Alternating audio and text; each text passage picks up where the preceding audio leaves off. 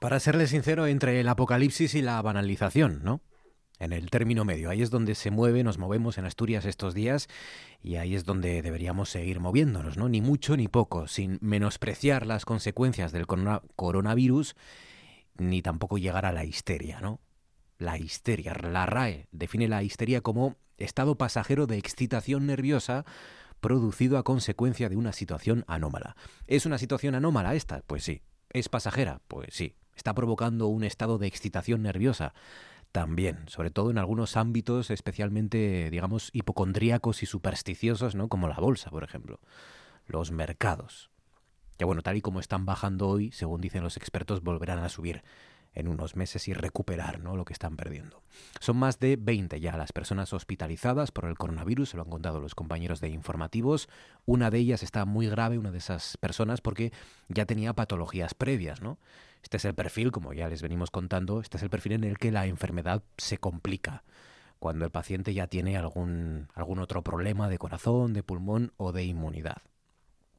Bueno, como los estados de ánimo Ninguno, ni la histeria, ni la tranquilidad. Como los estados de ánimo no los podemos imponer ni los medios ni las administraciones, lo que nos queda es ir haciéndonos a la idea de que este goteo de casos pues va a ir a más, que lo normal es que vayan surgiendo contagios y puede que se ordene a algunos pacientes que se queden en casa o se les aísle, ¿no? Para que, pues para que los centros de atención primaria puedan continuar funcionando con, con normalidad, ¿no? Nos queda informar con rigor, con tranquilidad. Lo normal es que esta epidemia termine siendo una pandemia, y igual que en Asturias hemos normalizado ya ¿no? que cada invierno superamos una epidemia de gripe tras otra. ¿Y cómo lo hacemos? Pues, pues hombre, estando alerta, intentando, tomando las, intentando tomar las medidas adecuadas, ¿no? lavarse las manos con agua y jabón, llamar al 112 si cree usted haber estado en contacto con el virus y tiene los síntomas, estando alerta en definitiva, pero sin entrar en pánico, ¿no? Sin histerias. Es verdad que la noticia del fin del mundo es muy sugerente, muy atractiva, cuanta más información tenemos, más parecen propagarse, ¿verdad?, los miedos atávicos, pero la, realidad es que la mayoría de los medios de comunicación, aquí mismo, sin ir más lejos, llevamos semanas ya contándoles qué es, qué no es el coronavirus, recordándoles, ¿no?, que de su neumonía se cura el 97% de los pacientes y que sus efectos son parecidos a los de una gripe. De hecho, la gripe común tiene más impacto, lógicamente, porque son muchos más los contagiados. Bueno, está usted en buenas manos. Tenemos un buen sistema de salud, es público, tiene magníficos médicos y ya está preparado. En RPA, Noche tras Noche, con Marcos Vega.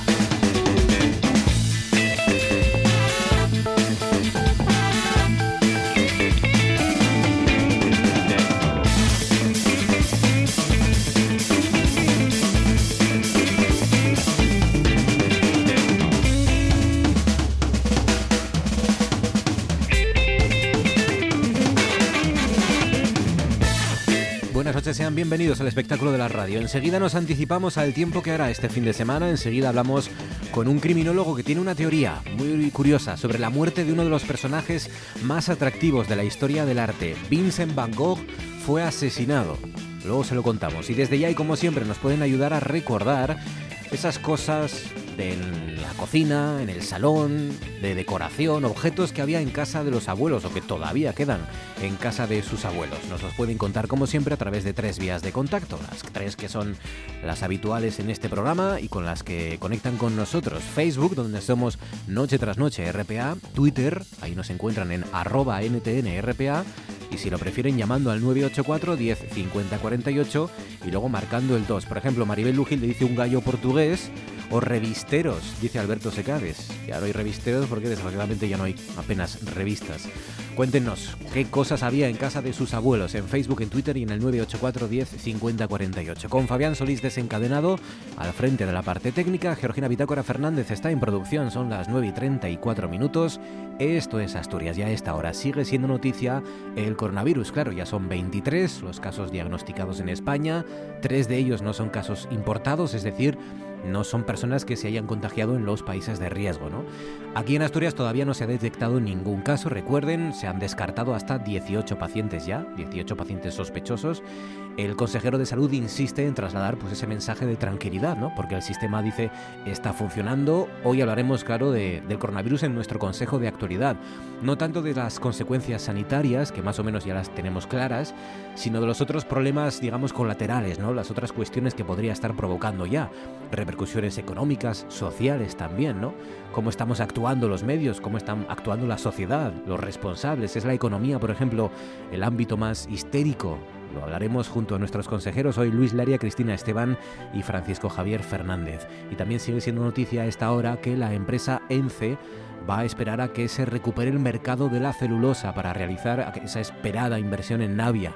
Primero anunció, recuerden que que fabricaría nuevos productos en la planta de Navia e invertiría 480 millones. Bueno, pues ahora la papelera dice que de momento prefiere esperar. Georgina Fernández, buenas noches. Hola, ¿qué tal? Cosas que había en casa de nuestros abuelos. Dice, por ejemplo, David Álvarez, en la mía todavía quedan platos Duralex. Ah. los platos Duralex, que los había de dos colores, ¿no? El, que es así como más caramelo, más caramelo, sí. Y verde y blanco. Y verde y blanco, el transparente, ¿no? sí, cristal. Eh, dice, y aunque los dejes caer de soslayo, no se rompen. O los tiras o los hereda mi hijo, dice David Álvarez directamente. Un molinillo de café, ya sea eléctrico o manual, dice Javier González Caso. Dice Sharon Calderón también, y añade foto de su Duralex y de la marca Duralex.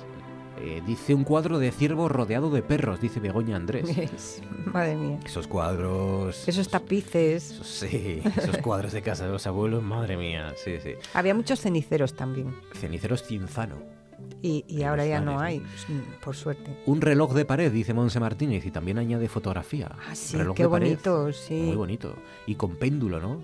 Yo, Monse, imagino que este es de los que sonaba, ¿no? De repente, plom. Oye, algunos sonaban todos los días, toda la noche. Claro que sí. Una caja con manzanas reineta y periódicos debajo de la escalera. Es el recuerdo más viejo que tengo de casa de mi abuela, dice Juan Baducal López, y tiene un aroma que me dura hasta hoy. Bueno, yo todavía tengo en casa manzana reineta eh, tapadas con periódicos para que la manzana como, como ambientador para que se conserven Dice por aquí Puribitienes, yo tengo una jarra que está en casa desde que mi padre era pequeño, tendrá 60 años y la sigo usando por poner un ejemplo, pero hay mil cosas más de cuando las cosas se hacían para durar. Mm. Cuando abrías un armario no sabías, lo intuías si olería a alcanfor o a lavanda, dice Natalia Neira Mourenza. Una Barbie, iba a decir una barbarie, una Barbie con vestido de ganchillo para guardar el papel higiénico de repuesto en el baño, dice David Fuello. Una Barbie con vestido de ganchillo. Sí, sí. Yo recuerdo que había había ganchillo en muchos sitios. Sí, hasta en la tapa del váter. Había ganchillos en el baño que ya es sospechoso ya que haya ganchillo en el baño. Sí, sí. Como mucho tolerabas que hubiera ganchillo para, para hacer esta especie de, sí, de, objeto que sostenía los rollos de papel. Ah, sí, que nunca era muy útil porque se caía todo, era difícil de sacar de ahí. Pero efectivamente ya el extremo era el ganchillo en la tapa del váter. Eso ya era ya. Llegamos a esos extremos. Dice 1, 2, 3, picadora Mulinex, dice Natalia Neira.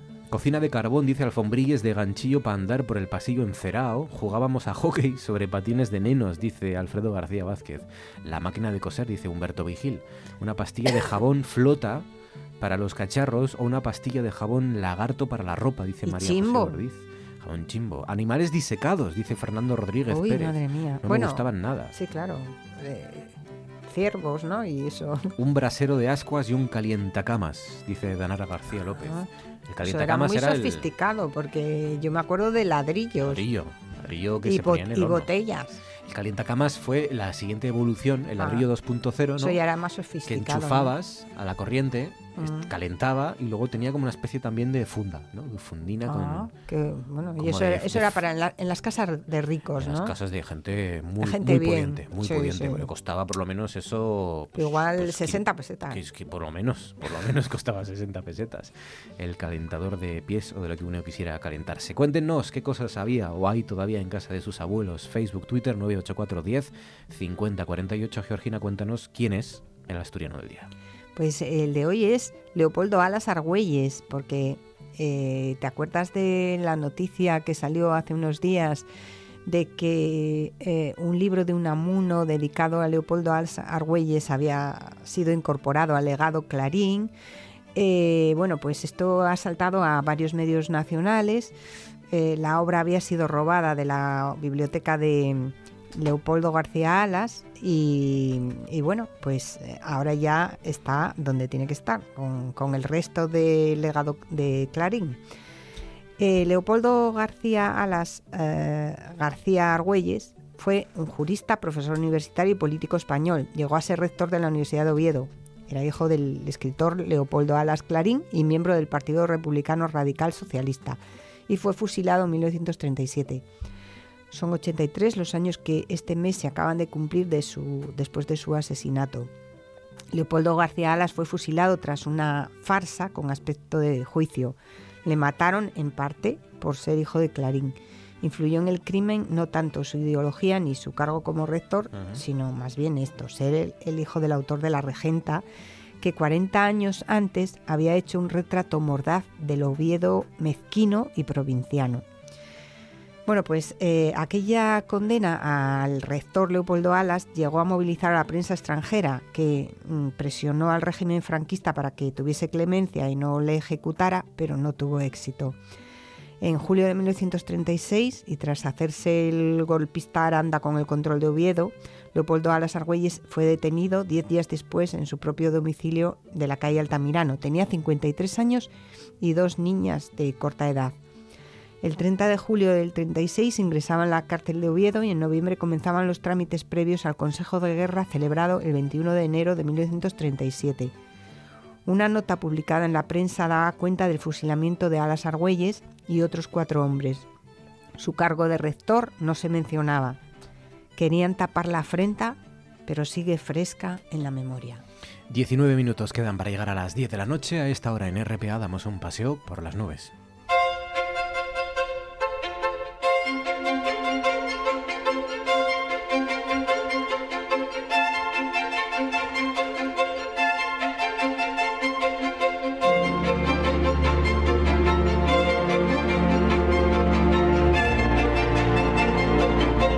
Nubes nos espera cada noche Javier Martínez de Orueta. Orueta, buenas noches, ¿qué tal? ¿Cómo estás? Hola, buenas noches, Marcos, muy bien. Me alegro mucho. ¿Qué tal ese diario de un Nefelibata?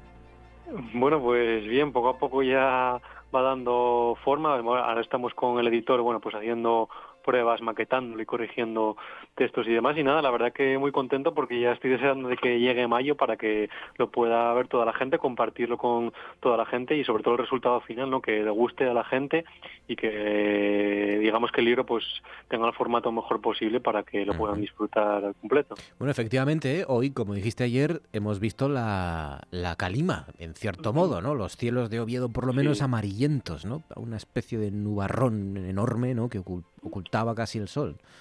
Eso es, que también a veces la gente lo confunde como si fuera con una niebla, porque al igual que, que la niebla, que es una nube, la niebla, pues reduce mucho la visibilidad y la verdad que hoy la presencia de la calima ha reducido bastante la visibilidad. No hemos tenido las concentraciones que han tenido en Canarias el fin de semana pasado, pero la verdad que es muy curioso porque esa calima que viene del Sáhara y que ha afectado a Canarias, pues ha subido por el Atlántico Norte y por los vientos de componente oeste, pues ha visto arrastrada hacia la península y hacia Asturias, que como digo, hoy ha sido notable en casi todo Asturias y en Oviedo, que es donde he podido hacer las fotografías, pues hemos visto unos cielos muy espectaculares, ¿no? Como dices tú, como un cielo muy turbio, ¿no? Con un aspecto marronazo, blanquecino o amarillento que ha velado el sol y no ha dejado ver que se vea por completo o que se, que se viera bien como se ve normalmente. Es curioso porque en el mapa, en el mapa que refleja mm. el, movimiento y la concentración de ese polvo del Sáhara, en lugar de subir, digamos, eh, igual, en lugar de subir hacia el norte en línea mm. recta, por así decirlo, cruzando el estrecho, lo que hace es rodear prácticamente, ¿no? Y hace una especie de, de, espiral, ¿no? Para entrar casi por, por el oeste de Asturias. Eso es, para, para entender eso, bueno, pues tenemos que saber cómo se posicionan los anticiclones y las borrascas, y en este caso es el anticiclón que está a la altura de Azores, pues en él, digamos que el aire gira en sentido horario, pues este sentido antihorario es el que arrastra el polvo desde el Sáhara, lo eleva hasta el Atlántico Norte y luego esos vientos giran a componente oeste y hacen que se que venga hacia la península y hasta nuestra comunidad. Es algo muy curioso, la verdad. Bueno, ¿y mañana qué nos espera? ¿Qué viernes nos depara el tiempo? Pues mira, mañana vamos a tener menos concentración de calima, no, va a ser con tanta concentración como hoy, pero sí vamos a tener todavía en el cielo algo de calima. Y además, bueno, pues vamos a tener nubes de tipo alto y medio que lo que hacen es decorar el cielo, los marañen, deja un aspecto del cielo también blanquecino.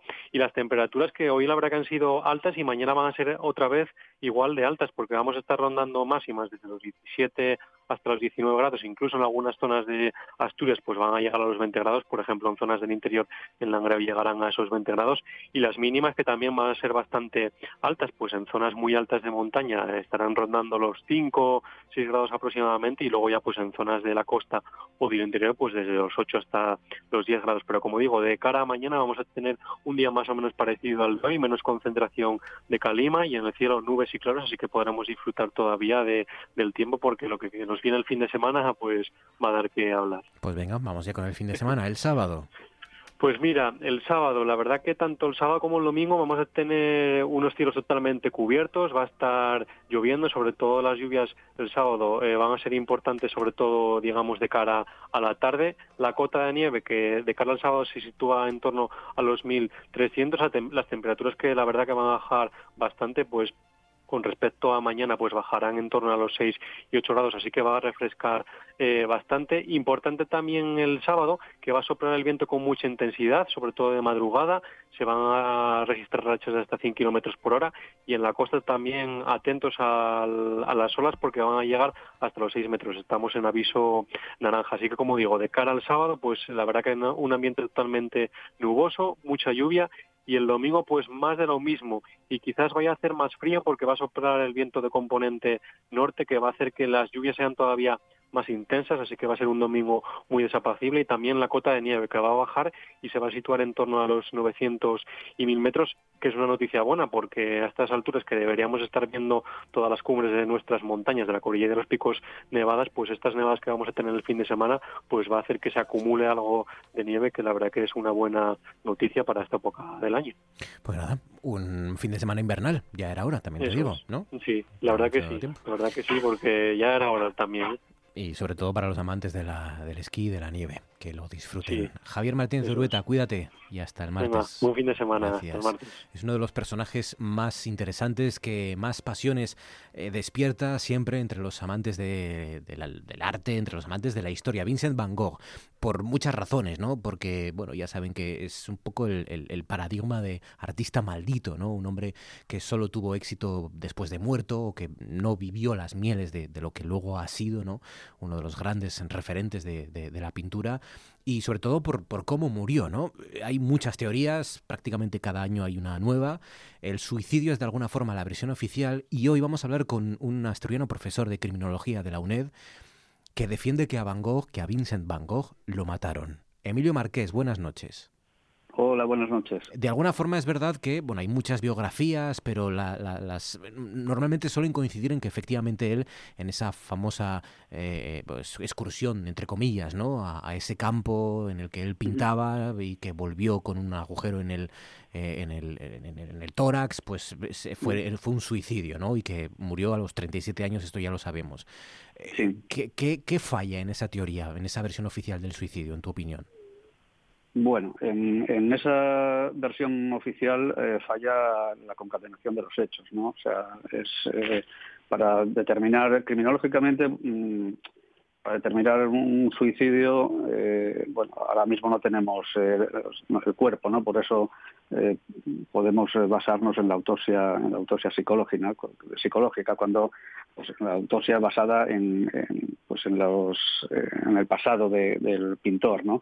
Cuando hablamos de este tipo de autopsia, pues eh, nos referimos, eh, y no tenemos un cadáver, nos referimos, y no, para, no tenemos un cadáver para buscar evidencias anatómicas, pues eh, tratamos de, dentro de la criminología, de estudiar las circunstancias que rodean los hechos que presumiblemente pues, pueden ser constitutivos de delito o, poder llegar a, conclusiones. ¿no? Eh, bueno, es muy difícil eh, aceptar eh, criminológicamente que, fue un suicidio porque mm, hablamos de que este artista, pues una buena mañana, decide levantarse, esta es la versión oficial, coger un caballete, marcharse a pintar al campo y, bueno, eh, parece ser que sustrajo una, según, siempre según la versión oficial, sustrajo una pistola, un revólver al casero de, donde estaba alojado de pensión y se la llevó mm, para, bueno, pues eh, en teoría para suicidarse a mediodía, ¿no? Es algo que, que no, no, cuadra, no cuadra nada, ¿no? Nadie coge una pistola, se marcha después de un buen desayuno a pintar al campo y lleva una pistola, pues a mediodía le apetece suicidarse. Y, sobre todo porque además, eh, bueno, él luego regresó otra vez a, esa, a esa eh, pensión en la que estaba mm, y murió días después o horas después, no, no, no, se, no murió en el, en el instante, ¿no? En el momento. Sí, eh, bueno, eh, falla también el, hecho de que se dice que se pegó un tiro en el pecho. Bueno, pues eh, también criminológicamente en pocas ocasiones hemos visto que un suicida pues se pega un tiro en el pecho. No fue no fue en el mentón, ni en la sien, ni en el corazón. El pecho pues no es un lugar muy común para para acabar con la vida de, uno mismo, si, si eso es lo que pretendes, ¿no? Y mucho menos pues levantarse la camisa para pegarse un tiro. O sea, eh, preocuparse por el estado de la prenda, aunque sí es cierto que cuando hablamos de suicidios hay una actitud bastante normalizada de desvestirse. Para la gente que se suicida se tira de una azotea o de un despeñaperros, pues es frecuente ver que abandonan sus ropas, pero no levantas la camisa, la camisa para pegarte un tiro en el pecho. Y luego, teoría... Pues, sí, dime, dime. Sí, eh, bueno, luego, pues eso, tampoco... Eh, el arma que utiliza pues es un calibre de 7 milímetros, un calibre de pequeñas dimensiones que no, no se corresponde ni con el retroceso que le adjudican para tumbar a una persona, como tú bien dices, que parece ser que se pega un tiro en el pecho, queda tumbado inconsciente y cuando despierta se vuelve a su casa.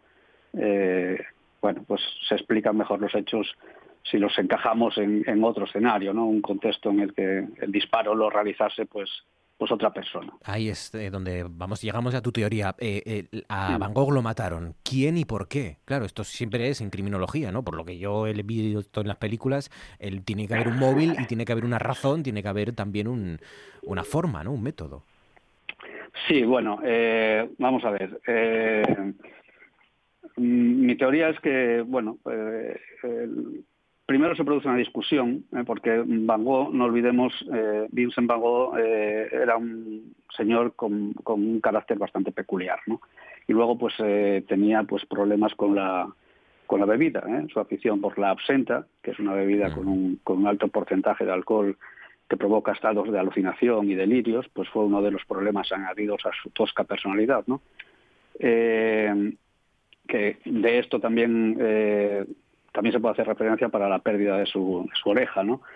Eh, bueno, pues mm, es bastante más posible que mm, probable que, la, que se hubiese producido una discusión en, casa eh, después de levantarse y bueno el casero acusándole quizá de, comer demasiado y no pagar pues eh, bueno pues tras tras un el desayuno pues le interrumpió y en esa acalorada discusión pues eh, se puede barajar la hipótesis eh, de que le apuntase el casero con un arma y Van Gogh, Vincent Van Gogh, haciendo gala de, su bravuconería, pues levantó la camiseta invitándole a pegarle un tiro en el pecho, desafío que pudo haber aceptado el señor Rewo, que era el, dueño de, la pensión, y así se explicaría pues el, disparo sin perjuicio a la apreciada camisa, ¿no? Un disparo que por otra parte pues no se sabe si fue realizado a, a bocajarro o, o a quemarropa, ¿no?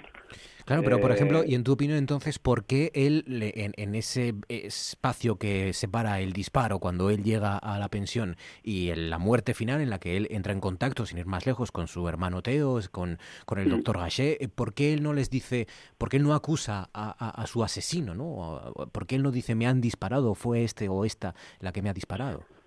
Bueno, quizá lo, quizá lo hizo, pero debía dinero, era otra época, eh, quizá mm, hay un acuerdo previo, eh, yo no te acuso y, bueno, y, las deudas quedan saldadas, ¿no? Quizá cuando llegó su hermano Teo al, lecho de muerte, eh, Vincent ya estaba muerto, hmm. porque, porque es posible que esa mañana lo único que salió de, de la casa pues fuesen los utensilios de pintura, el caballete y los lienzos para crear un escenario en el campo y establecer una coartada porque también se dice que el revólver que se utilizó, pues, bueno, había desaparecido, nunca se encontró en el campo.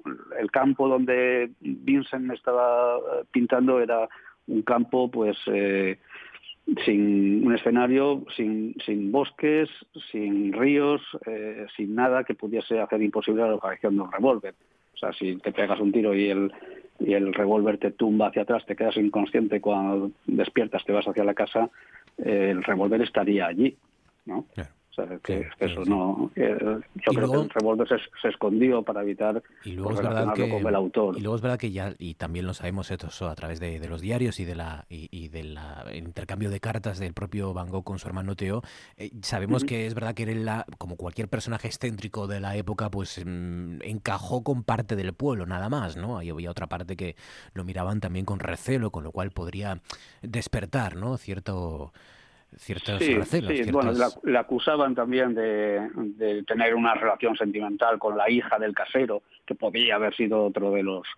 De, yo me inclino más por las deudas económicas que por, la, que por las eh, relaciones sentimentales mm, a los efectos de, la discusión y del disparo, ¿no? Pero sí es verdad que su, su afición por, como decíamos antes, por la absenta, eh, pues le llevó a varios incidentes, ¿no? Entre ellos ya apuntábamos que la pérdida de, hmm. de la oreja pues pudo haber estado envuelta también en, en, esta es una, es una teoría más y es una teoría, hmm. bueno, no es una teoría más porque viene a cargo de un profesor de criminología, con lo cual en este aspecto pues tiene, tiene más, eh, más peso, más corpulencia, pero sigue siendo una teoría en torno a Van Gogh que, que es fascinante y continúa haciéndolo después de tanto, y tanto tiempo.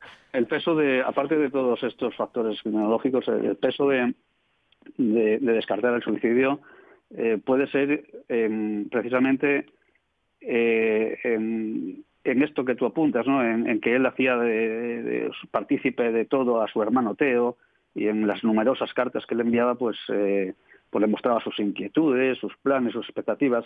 Y la última de ellas, la que, le escribió, la última, eh, ese la había escrito ese funesto día de, la muerte, ¿no? Y la llevaba metida en el bolsillo del pantalón, pendiente de echar el correo.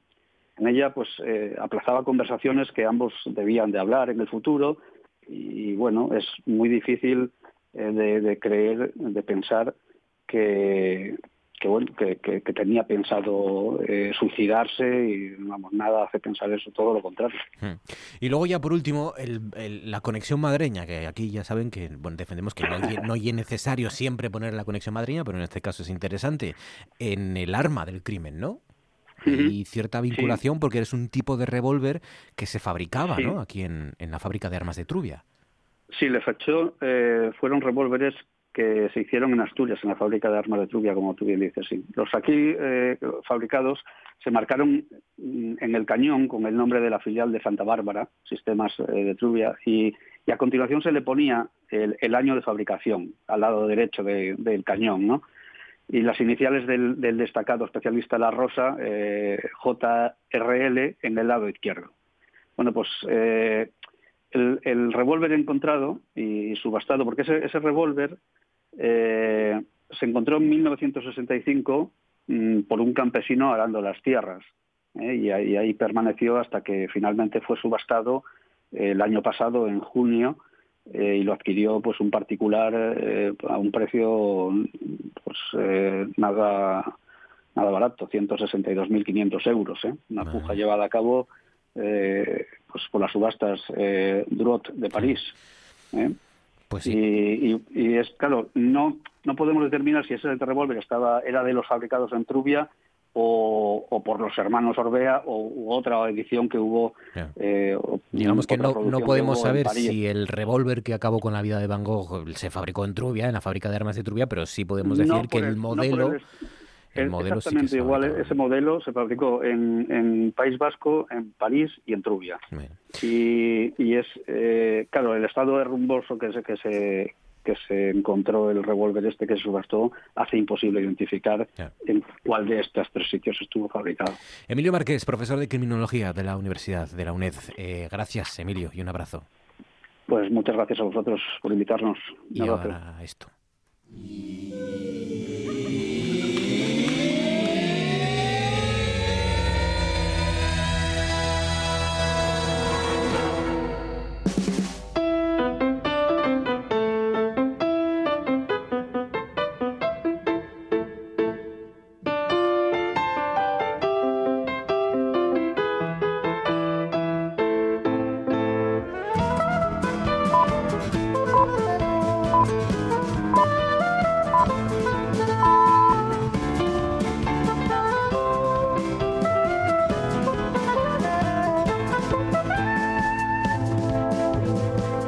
Las estrellas ahora nos espera el astrofísico del aula de astronomía, socio de Omega, Enrique Díez. Buenas noches, Quique. Hola, buenas noches, ¿qué tal? Esto es un poco el, el Van Gogh de estos días en, lo que al universo se refiere, es Betelgeuse, ¿no? La estrella que primero iba a estallar, el estallido iba a ser inminente y resulta que ahora comienza a recuperarse, ¿no? Eh, ya saben, esta estrella que, que, parece que había que estar pendiente porque era visible, porque podía estallar y podía ser un fenómeno pues, pues inédito, ¿no? Y que vamos a poder contemplar, si no nosotros, pues algunas de las generaciones futuras. Pues está recuperándose Betelgeuse. Sí, sí, sí, sí. Bueno, bueno, más que recuperándose, parece que ha llegado al, a un mínimo de brillo, ¿no? Eh, no está todavía muy claro cómo va a evolucionar, pero sí que parece que, se alcanzó un mínimo brillo. Desde el, brillo más bajo, no recuerdo exactamente la fecha ahora mismo, pero desde hace, desde hace muchos años, desde hace como un centenar de años o una cosa así. Pero bueno, hay que tener en cuenta que Betelgeuse eh, es una estrella, es un, es un tipo de estrella que, que, conocemos como estrella variable, o sea, es un tipo de estrella que varía de brillo, con lo cual esto tampoco es tan raro, ¿no? Un poco lo más novedoso. Em, vamos, no, no, que, no quiero decepcionar a los que esperan que estalle Betelgeuse, pero lo más novedoso, la noticia un poco ya más definitiva, eh, pues ha sido una imagen publicada por el Observatorio Europeo Austral, em, el ESO, hace unos días, y que está tomada con un instrumento que se llama Sphere, que es un instrumento que permite tomar imágenes de altísima resolución en el visible, imágenes de muchísima, muchísima, muchísima resolución. Y con ese instrumento podemos ni más ni menos que ver eh, o intuir casi más bien, pero bueno, se, pueden ver ciertos detalles de la superficie de Betelgeuse. Betelgeuse es una estrella supergigante roja, es una, estrella inmensa, gigantesca. Eh, su radio es de unos 500 millones de kilómetros o una cosa así. si la pusiéramos, si la pusiéramos en el sistema solar donde está el Sol, pues Betelgeuse tranquilamente llegaría hasta la órbita de Júpiter o una cosa así. O sea, es monstruosamente grande. Y entonces por eso, eh, estando como está a unos 500 años luz así, con este instrumento podemos llegar a verla. Podemos ver su, es junto con Antares, es una de las pocas estrellas que realmente podemos ver su disco bueno, aparte del Sol, por supuesto. Entonces, ¿qué se ha visto? Pues se ha visto, eh, eh, por comparación de imágenes tomadas hace un año más o menos por un equipo, eh, ahora se ha visto que hay una zona muy o sea, más oscura hacia el sur hacia el sur de la estrella bueno, entendiendo por el sur en la imagen digamos en la parte de abajo de la estrella ¿no? en, en uno de los laterales de la estrella hay una región muy grande oscura que antes no estaba, hace un año más o menos. No está del todo claro que es esa zona oscura, pero claramente es lo que está produciendo la disminución de brillo. O sea que no es un efecto del núcleo de la estrella, algo interno que nos haga pensar que, que la estrella va a estallar ya como supernova, sino que más bien pues se barajan, no está claro que puede ser eso, pero se barajan hipótesis como que haya habido una, una eyección de polvo desde el interior hacia afuera que provoque esa zona más oscura y que entonces eso provoque una disminución de brillo. Esa igual es la hipótesis más, más plausible. Bueno, en todo caso ya saben que eh, seguimos a Betelgeuse muy de cerca porque es una estrella condenada a estallar en una supernova en algún momento entre ahora mismo y los próximos 100.000 años, ¿no? Año arriba, año abajo más o menos eh, ese es el, el, margen que tenemos. Pero bueno, por eso se está y lo estamos siguiendo porque si lo hace en los próximos años, pues será algo que, que la humanidad recordará para siempre, ¿no? Eh, si es que la humanidad claro, no, hombre, desde luego, si al final...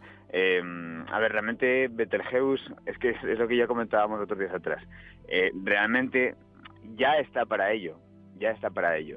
Pero claro, el ya está para ello hay que entenderlo en, escalas temporales de una estrella. Y eso que Betelgeuse es una estrella que, vive rápido, es una, es una estrella muy masiva y las estrellas más masivas viven menos, menos tiempo.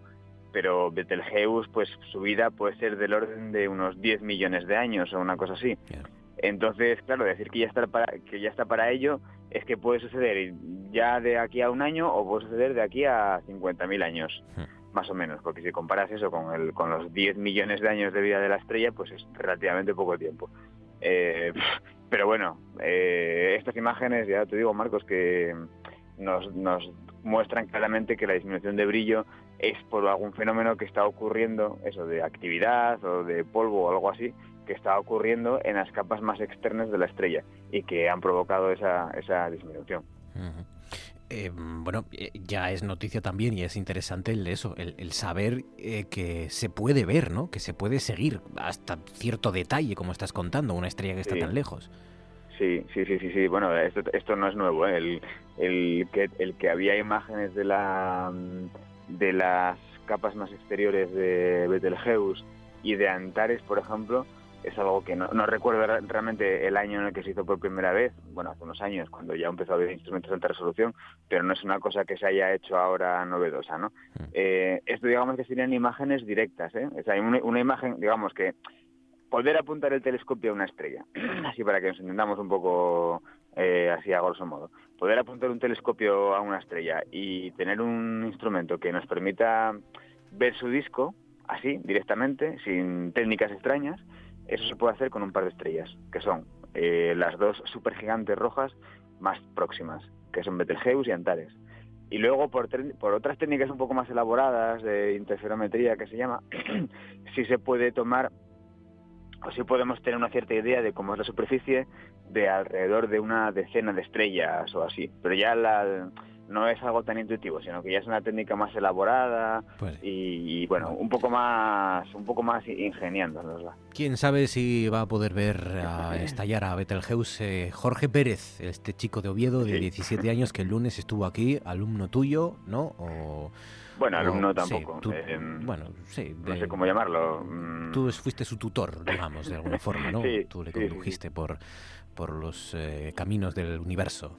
Y, oye, qué, qué confianza da ¿eh? esta gente, ¿no? Con 17 años, ya saben, el, chico que vino aquí el, a nuestro relevo el lunes y que descubrió y registró un cuerpo celeste con solo 17 años, ¿no? Que ha observado algo que nadie antes había visto, una estrella. Una estrella variable y además doy fe que, el, que Jorge tuvo que trabajar un montón, ¿eh? Porque, bueno, sí, yo le ayudé y le orienté en ciertas cosas y demás, pero eh, hubo un momento en el que, claro, yo... Mm, bueno, o sea, más era su trabajo y era su, su historia, ¿no? Entonces, eh, hubo un momento en el que mm, para darla de alta en, el, en lo que se llama el VSX, en el, en el índice de estrellas variables de una cosa que se llama la AFS, bueno, digamos en la base de datos de estrellas variables, ¿no? Pues hay que pasar, pues no, no mm, vale enviarlo de cualquier manera, tienes que enviar los datos de una manera así rigurosa, científica, y hay un equipo ahí de mm, un poco de supervisores que ven que todo está bien y tuvimos que pelearnos con uno que se llama Sebastián Otero, que es un argentino, un argentino que bueno, que lo hará con muy buena fe, pero que vamos, lo que todo lo que nos mareó y en particular a Jorge, vamos, no te lo no, muy, nos lo muy repugnante, ¿no? Fue especialmente repugnante el argentino. Bueno, sí, yo no sé si llamarlo repugnante o riguroso o qué, pero vamos, cada día nos pedía una cosa diferente y, eh, y Jorge, la verdad es que él se tuvo que, así, mira, hablando en plata, tuvo que comer unos marrones muy importantes. bueno, él nos contó que estuvo incluso trabajando mientras estaba de viaje con su familia en Nueva York. Sí, sí, lo sé, lo sé, sí, sí, sí. De hecho, yo creo que llegué a hablar con él, y una de las conversaciones que tuvimos y demás eh, fue con él estando en Nueva York, sí, sí, sí. sí. Eso fue al principio, eso fue porque todo esto viene ya de bueno del verano pasado más o menos.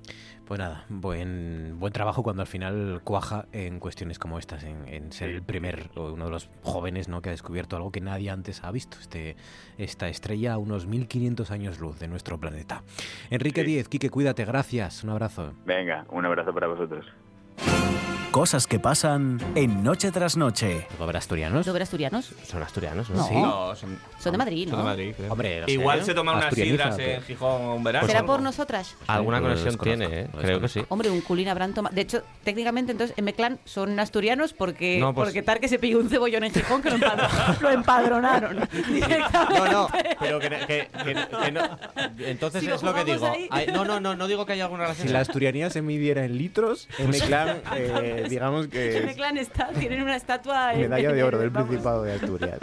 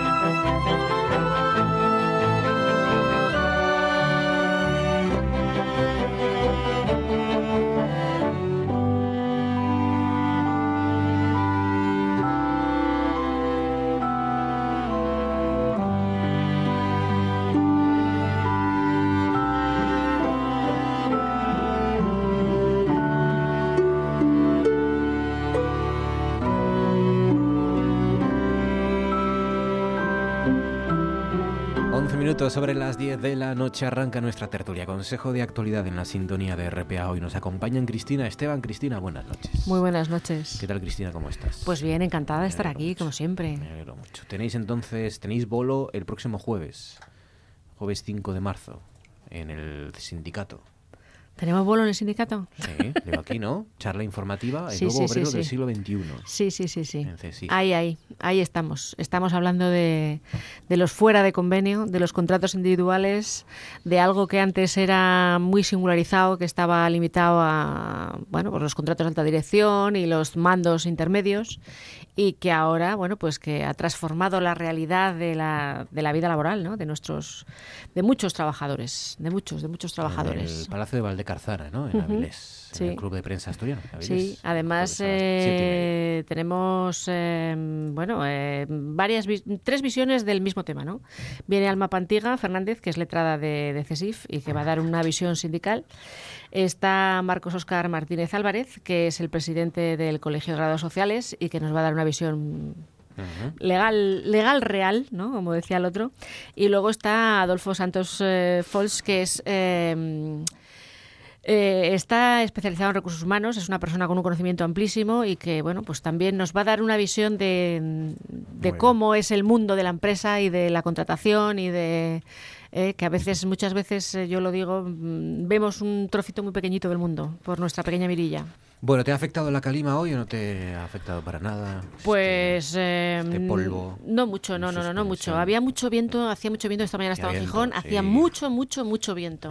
viento de, de ese que viene y revuelve todo y suben las bolsas de basura por los aires. Es la ventolera, Sí, ventolera, ventolera. Em, por cierto, que eh, hablando de ventoleras, el, ha salido un estudio esta semana interesante que dice que estas máquinas de limpieza de las calles, ¿no? Que eh, yo creo que son, al menos yo creo que son más comunes en Oviedo que en Gijón, por lo que yo, a lo mejor los aspiradores. sí, estos que tienen como una especie de cepillos circulares, ¿no? Que van dando vueltas, que son malos para la contaminación, que no contribuyen desde luego a, porque lo que hacen es levantar el polvo ¿no? y la basura, o sea que no ayudan desde luego a mm, ya es que tenemos muchas cosas que revisar en yo ahora me, hace mucha gracia cuando hablamos de los de los de los coches eléctricos, ¿no? ¿Hace cuántos años en el Reino Unido el reparto de leche se hace con coches eléctricos? ¿Eh? Cuando dejaron de poner caballos y un carro, eh, inventaron, eh, tenían pequeños coches eléctricos, pequeñas furgonetas que hacían el reparto de, leche de puerta a puerta. ¿no? Entonces, hay que repensar las cosas y hay que ver qué es lo que qué es lo que se hace. Muchas las veces barredoras. Sí, las máquinas que tienen esos cepillos redondos. Que aumentan la contaminación y tiene efectos podría tener efectos negativos. Depende si está muy seco el suelo, si hay mucha porquería en el suelo, claro, es que todo depende. Mm. Depende, depende. Francisco Javier Fernández, buenas noches. Hola, buenas noches. ¿Qué tal, Francisco? ¿Cómo estás? Bien, pues encantado de estar aquí con vosotros. Me alegro mucho, me alegro mucho. ¿Qué tal? Que hace tiempo ya que no vienes. ¿Bien? Bien, bien, bien. Aquí ya terminando este mes de febrero de, de 29 días. Eh, y el sábado, ¿eh? el día eh, extra. Es el día extra, que además cae en sábado, así que ese día hay que aprovecharlo para hacer algo interesante. Bonus track que hemos tenido, ¿no? Es casi, hay que aprovechar. El sábado hay que ser felices, ¿no? Exactamente. Diría un cursi. Que es un día que nos regala. ¿No es el día que no cumple años Pedro Sánchez? Eh, ¿Cuándo cumple años? ¿El 29? Creo que sí. ¿De febrero? Creo que sí. O sea que tiene su edad dividida por cuatro.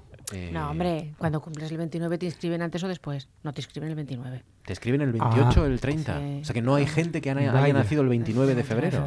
Oficialmente no hay personas que hayan Yo creo que no.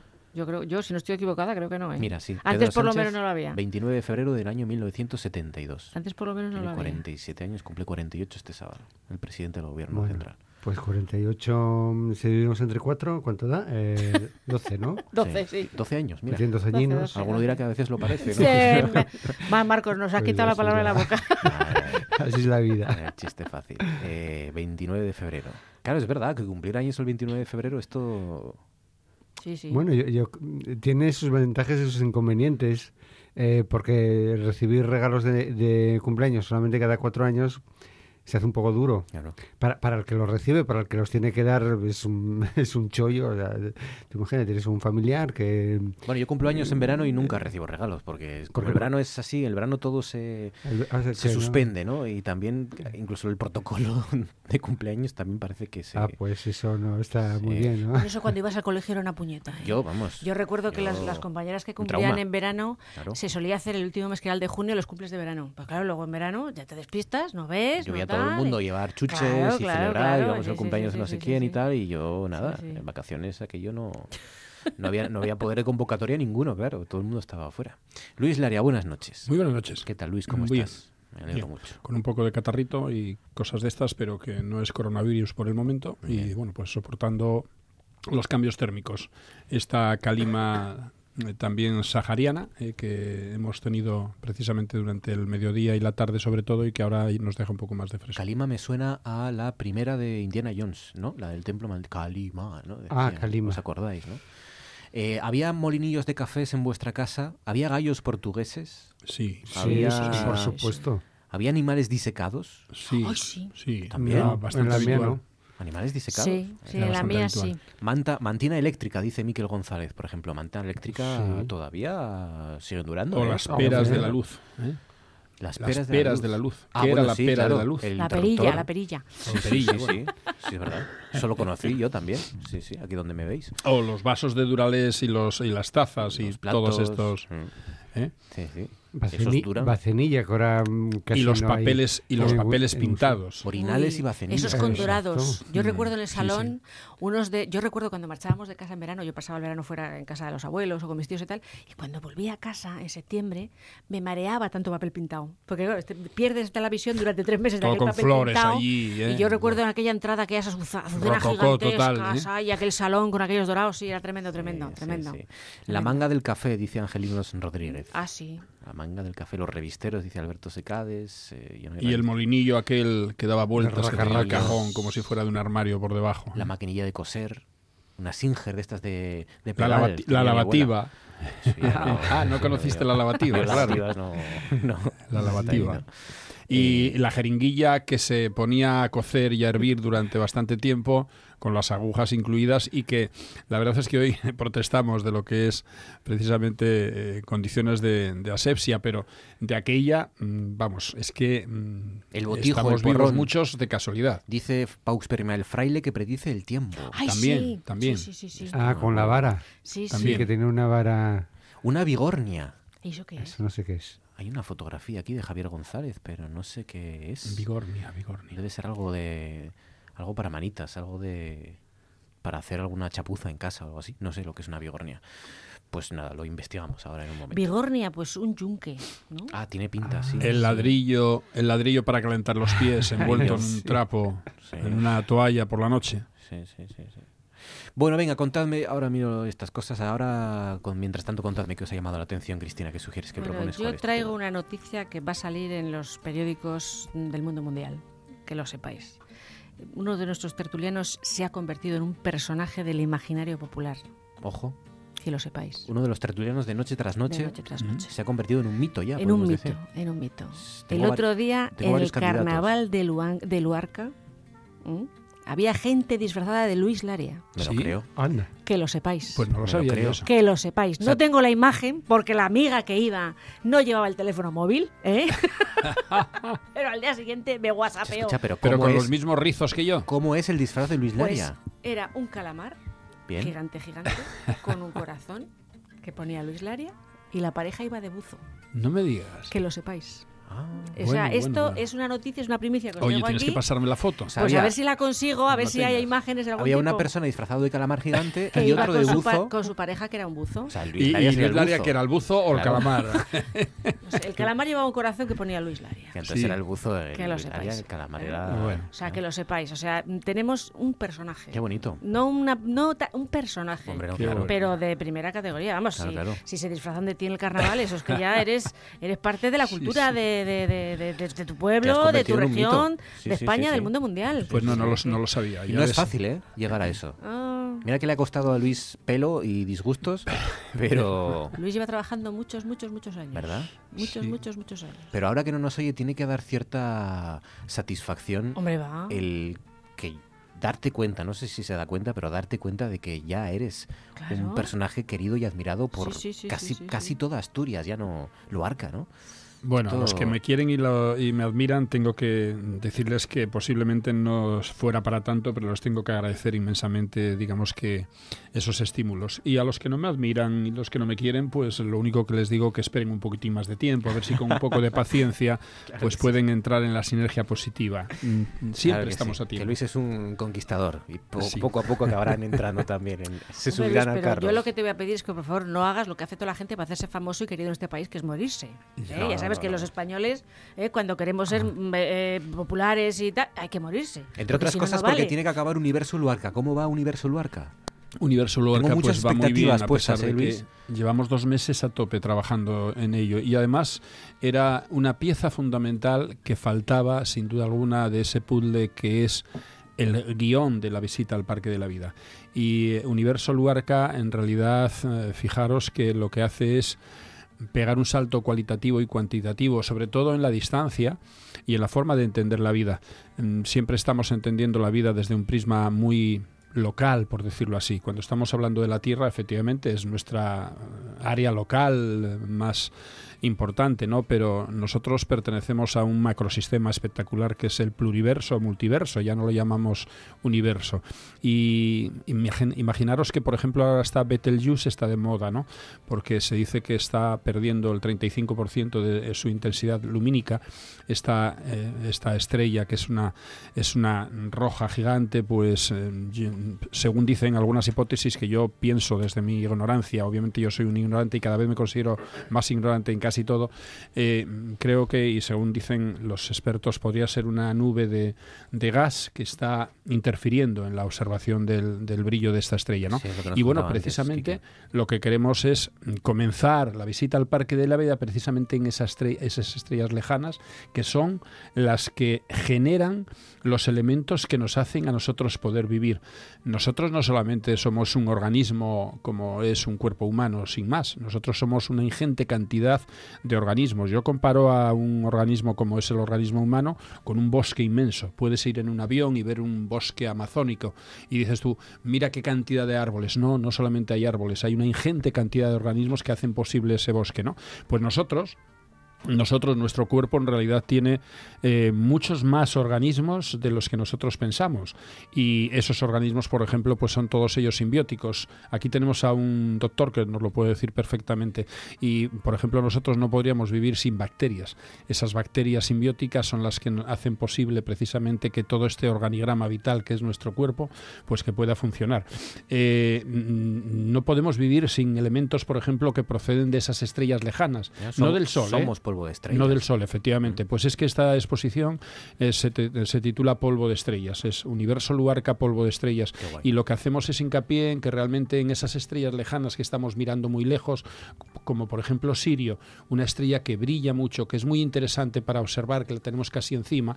Sirio ahora mismo es una estrella que en un momento determinado a nosotros nos habría aportado elementos que son imprescindibles, igual que Betelgeuse y muchas otras. ¿Qué elementos? Pues pueden ser el mm, fósforo, calcio, potasio, magnesio, mm, oro, plata y muchísimos otros elementos que están presentes en nuestro cuerpo. Por lo tanto, sobre todo la comunidad educativa, lo que queremos hacer es un hincapié tremendo en que cada vez tenemos que ser más humildes, porque nosotros pertenecemos a ese amplio aspecto biológico que no solamente está en la Tierra, sino en el resto del universo. Es una exposición que comenzará ya el día 5 con una gran cantidad de alumnos que nos va a visitar y que va a estar estable. Va a ser 5 de marzo ya. La semana el que día 5 de marzo, sí, sí, sí. Eh, precisamente, bueno, tengo unos grandes colaboradores, entre ellos tengo que hacerle una mención especial. Se me han abierto muchas puertas para estas dos exposiciones que estoy poniendo en marcha y entre ellos, pues es también otro em, entrañable, porque yo no lo diría compañero, no solamente es un compañero, es una persona entrañable, maravillosa, que yo quiero un montón y que es precisamente Luis Miguel Rodríguez Terente, que también está aportando ahí en cuanto a sus conocimientos precisamente en lo que son los minerales, etcétera, pues ese granito de arena que es imprescindible, porque yo precisamente en el tema de los minerales mm, era un era un punto que siempre lo tuve aparte, porque nunca me gusta meterme en aquello que no tenga un gancho digamos que, de, emoción cuando trabajo en un ámbito, ¿no? Y precisamente los minerales era una zona y una etapa muy fría para mí, por lo tanto, por eso lo tenía un poco de lado en el Parque de la Vida.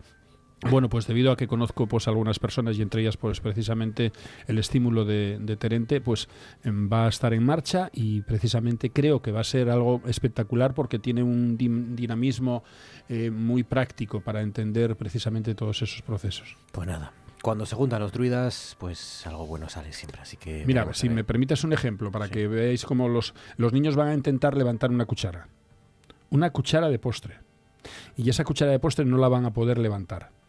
Y eso va a ser el símil de lo que sería la comparativa de que, por ejemplo, en una enana blanca, que podría convertirse incluso en nuestra propia estrella, el Sol, en un momento determinado, eh, cuando realmente se compacta toda esa materia al llegar a ser una enana blanca, imaginaros que una porción de materia de esa enana blanca que pudiese albergar el espacio que lleva una cuchara de postre, podría pesar entre 50 y 60 toneladas. Madre mía. Esa es la comparativa para que los niños digan, ¿y por qué no puedo levantar yo esta cuchara? ¿Eh? porque sostiene un trocito de... Efectivamente. Eh, Francisco Javier, tu turno. ¿Qué sugieres que propones? ¿Cuál es tu tema? Yo, yo, aparte de que mm, quedo eh, muy sorprendido con todo lo que cuenta Luis, y la referencia que hacías a, las bacterias eh, a mí siempre me, me, resultó curiosa porque un porcentaje importante de nuestro peso son, son bacterias. Eh, casi nadie lo sabe. La cantidad de bacterias que tenemos, eh, sobre todo en el aparato digestivo, pero bueno, también en la piel y son unos son unos cuantos kilos de bacterias. Pero efectivamente, si ¿Unos no cuántos kilos? Kilos, kilos, kilos. Pero, y, si me lo permitís, por último, perdóname que en, precisamente en el laboratorio que estamos haciendo, ahí ya no hablamos de, de, elementos procedentes de las estrellas, sino, por ejemplo, de bacterias. Entonces hay un gráfico, hay una persona humana, y entonces imagínate que eh, alguien pese 75 kilos una chica que pesa 75 kilos. Busca el baremo del peso que tiene y va a tener la proporcionalidad de bacterias que tiene en su organismo. O si es un chico, y la diferencia es que extraña, claro, una chica con 75 kilos de peso tiene un promedio de, de 36,5 billones con B de bacterias. 36,5 billones con B de bacterias. Si es un chico, con ese mismo peso, pues mirará y dice, ¿y por qué? Pues yo tengo 35,5 billones de bacterias. O sea, en esa misma proporcionalidad del peso, resulta que tendría un billón menos él que ella. Y obviamente antes tú hablabas del, por ejemplo, del intestino, que es, eh, digamos que es la, captación máxima, es el, hábitat más importante de bacterias, pero también hay la zona, en este caso genital femenina, que necesita una ingente cantidad de bacterias para soportar las presiones que tiene de todos los ámbitos, exógenos e intrínsecos. Exacto. O sea que vivimos gracias a las bacterias. Efectivamente. Por raro y extraño que, parezca. Y podemos morir gracias a elementos tan pequeños. Fijaros, eh, eh, como, y lo hablaremos después, imaginaos un ejército como el chino no hay ningún ejército más poderoso que el chino a nivel de, potencialidad hoy. cantidad. y además eh, rigurosos, o sea, los veis nada más que tenéis que ver cómo están desfilando y eso es espectacular. Bueno, pues, ¿cómo es posible que, por ejemplo, ahora eh, pongan en un brete eh, a toda China? un organismo tan sumamente microscópico, tan pequeño, tan pequeño como puede ser un virus, ¿no? O sea que los organismos minúsculos, ojo con ellos, que pueden hacer caer eh, ejércitos y, vida biológica en cualquier Oye, nos dicen por aquí que sí, que la bigornia es un yunque, ¿eh? Es, un, yunque. una herramienta de herrería que se usa como soporte y se puede usar para eso, forjar metales como hierro o acero. Pues eso. Muy bien. Eh, tu tema, Francisco. Eh, yo voy a hablar de una película que todavía está en cartelera, aunque se estrenó hace prácticamente un mes, que es Adu, una película española y que en realidad contiene tres historias diferentes. La historia principal, que es el viaje de unos niños africanos que se desplazan desde Camerún hasta, hasta Melilla después otra historia paralela que es lo que tiene que ver con la frontera de Melilla y de estos asaltos, entre comillas, que en ocasiones sufre esa frontera, el papel de las fuerzas de seguridad y de la política en general. Y el tercero, que es un, bueno, una historia eh, más personal entre un padre y una hija que se encuentran en África después de una serie de, circunstancias. Eh, yo, eh, a pesar de que tenía intención de verla los primeros días, no la pude ver hasta este fin de semana y resulta una película muy muy impactante. A mí, en realidad, quien me dijo que no me la podía perder es un compañero mío que trabaja en Médicos del Mundo, en Málaga, en la acogida social y cultural a, personas refugiadas y, y, emigrantes. Y, como digo, me impactó especialmente porque lo que me decía este compañero es que la historia de los niños africanos eh, que puede parecer exagerada o que en la película se utiliza como subterfugio eh, para mm, que la gente se conmueva, llore, etcétera, etcétera, en realidad son historias que no suelen ocurrir juntas en las mismas personas, pero que sí son historias reales que él ha oído eh, contar en primera persona. Eh, entonces, viendo la película, yo me conmovía muchísimo. Eh, tengo que decir que normalmente no lloro, no lloro viendo las películas cuando son de ficción, aunque sea una historia muy emotiva, porque bueno, te fijas en, en los planos o en cuestiones técnicas.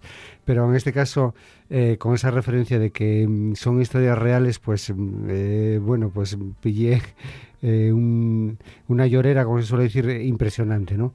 Entonces yo eh, le digo a todo el mundo que, que, vea esta, esta película.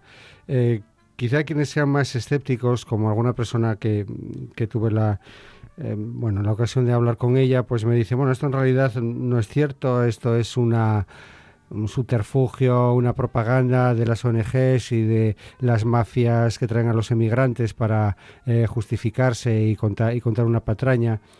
Eh, pero es que es, lo que está sucediendo.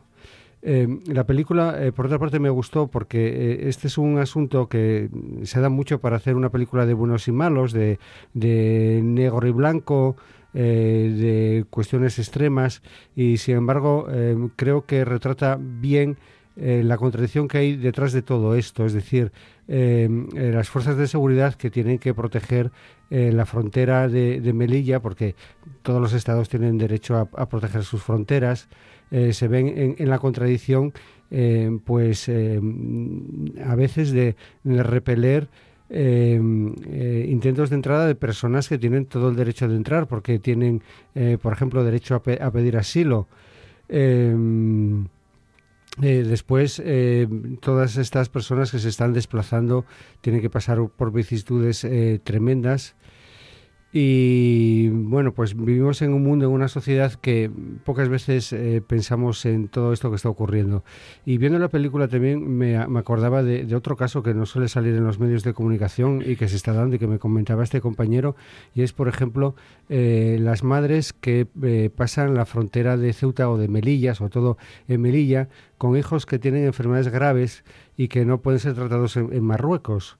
Entonces, a veces vienen de la zona sur de, Marruecos, al norte, eh, lo pasan muy mal para, para poder eh, llegar a Melilla, para ingresar en el hospital de Melilla y para que a su vez desde el hospital de Melilla envíen a los niños al hospital de Málaga, que es donde tienen medios para mm, tratar estas enfermedades graves. Eh, mujeres que tienen que dejarlo todo, que, a veces se tienen que separar de, de sus hijos, bueno, historias humanas tremendas que, como digo, pues muy pocas veces salen en los medios de, comunicación. Eh, entonces el, llamamiento es a ver la película eh, para, que, para que nos humanicemos, eh, para que no todos sean estas controversias que hay a veces sobre los mal llamados menas, que se utiliza políticamente de una forma yo creo que, que muy, muy desgraciada. Mm. Y y que pues eso, ojalá miremos todo esto con, con ojos eh, eh, más humanos, eh, pues viendo que son personas como, como nosotros y son niños como nuestros propios hijos y que bueno pues que tienen derecho también a, a, querer vivir en un mundo mejor. En Benín está, en Benín está rodada. Benín, entonces es, una película muy interesante porque es la, primera película internacional que se, que se eh, roda en Benín el director estuvo buscando una localización que pudiese representar todo ese viaje desde, desde Camerún hasta, hasta Melilla, que es un viaje de bosques, de ciudades estas africanas, con todo el barullo, el bullicio que tienen, e incluso el desierto y bueno, la, la zona eh, fronteriza eh, de Marruecos con, Melilla y, lo encontraron, lo encontraron en Benín eh, bueno, comentaban todos los problemas logísticos que, tuvieron, pero que por otra parte, este mismo director es el que hizo en 1898 Los últimos de Filipinas, entonces, bueno, tiene esa experiencia de rodar en determinados ambientes con determinados exteriores y, mm, eh, bueno, la película cinematográficamente mm, yo le encuentro algún, algún fallo, pero que es, que es perdonable por, por el mensaje el mensaje que tiene y porque aunque es conmovedora, no, no va buscando el sentimiento fácil. No es sensiblera, ¿no? no, es sensiblera, no. Porque tiene. Hay algún momento, alguna imagen. Yo en el cine soporto casi todo menos la sensibilidad. exactamente, que, que, está a punto de, de, esa sensiblería, pero, pero se corta. Entonces yo creo que es, que es, muy inteligente porque yo creo que otros directores hubiesen caído, ¿no? O sea, el, trucos de esos que tienen, de imágenes que salen al principio, luego ponerlas al final, eh, porque resulta muy impactantes por la contradicción y apela ya a la lágrima fácil. Entonces eso eh, se evita en todo momento. Y luego, sobre todo, eh, la actuación del niño pequeño africano es excepcional. O sea, yo quedé anonadado de que pues debe tener como 6, 7 años, pero tiene una actuación eh, como un profesional, como una copa de un pino, de cómo expresa eh, sus sentimientos y, bueno, es que llega al corazón de cualquiera. Entonces es muy recomendable. Como digo, a lo mejor hay gente que lo pasa un, poco mal porque eso es, muy es muy conmovedora, pero bueno, mueve a la reflexión y está bien. Bueno, Adu, este chico de la historia de este chico de 5 o 6 años que vive con su madre, con su hermana en Camerún y, bueno, pues de repente la vida da un vuelco y tiene que, tiene que emigrar, emigrar a Europa. Adu, pues la recomendación de Francisco Javier. Luis, tu turno, ¿qué sugieres? ¿Qué propones? ¿Cuál es tu tema? Bueno, yo si me permitís, eh, la verdad es que estuve viendo unas imágenes de una zona que fue arrasada por el fuego precisamente esta semana y que fue el Monte Mulleiroso, todo lo que es la zona eh, para que nos hagamos una idea, tendríamos que entrar por Obona, en este caso por Río Castillo, ¿eh? pero digo Obona porque es una referencia geográfica más habitual para los que no son de la zona. Eh, entrar por Río Castillo y terminaríamos subiendo a Curriellos, Cocillín, en Bisapié y así llegaríamos incluso a salir, que yo salí en varias ocasiones por esa zona, al puerto del Palo, arriba del todo. Sí, aquí lo denunció el lunes eh, Manolo Linares, que estuvo el lunes Efectivamente. y nos habló de esos y, incendios y, compadezco precisamente a la gente de esa zona, que además es una zona totalmente despoblada viven pues gente mayor generalmente. Es una zona de una riqueza arbórea importantísima porque bueno, sobre todo hay roble, hay cantidad de especies que debiéramos de haber protegido y que es vergonzoso que alguien por algunos intereses espurios o no sabemos por qué, pues que le prenda fuego de tal manera, porque además fue intencionado, ya que al menos hay cinco frentes diferentes del fuego, ¿no?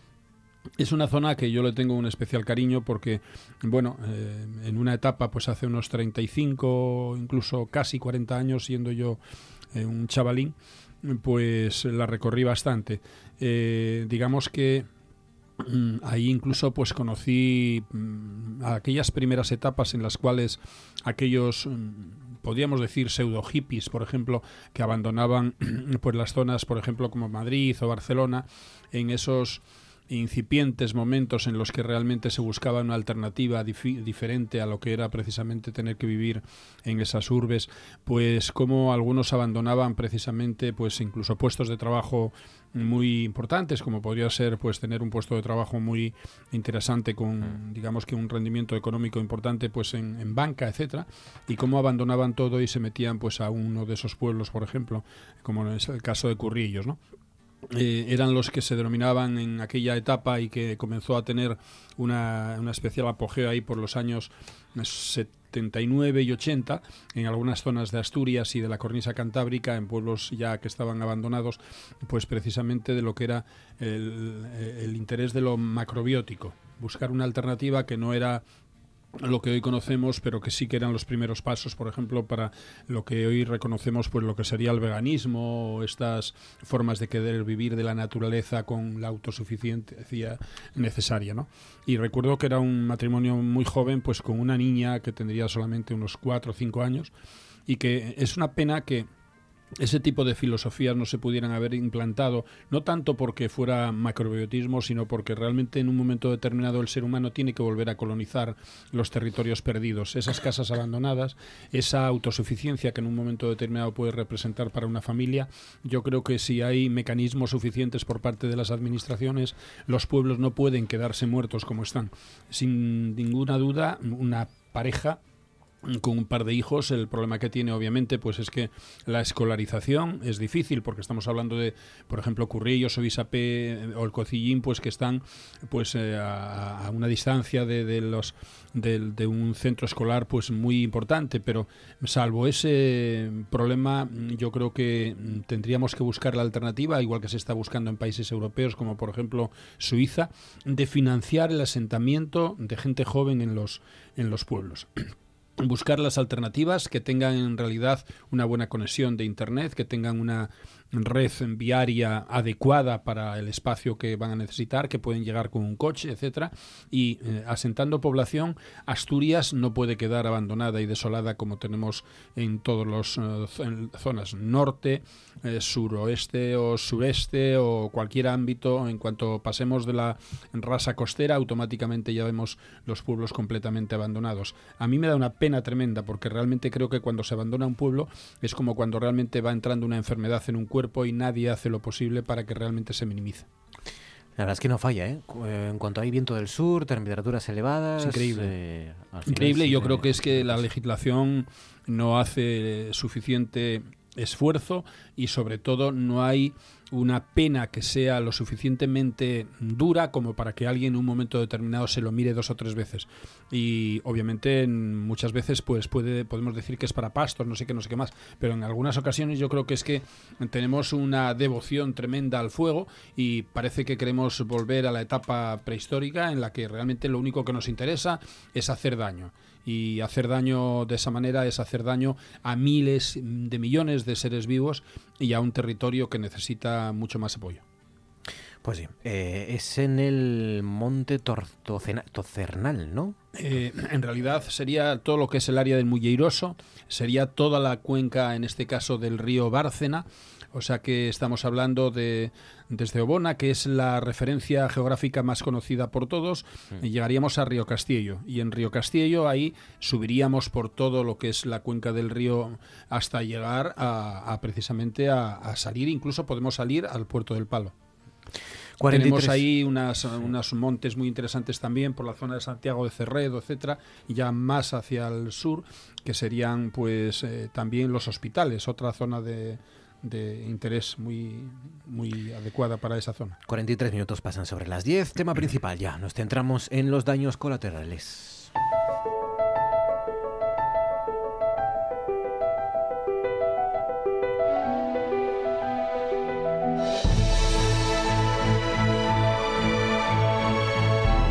Esto es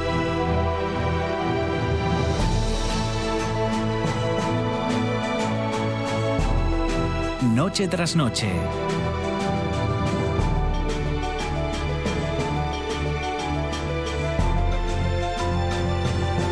Con Marcos Vega.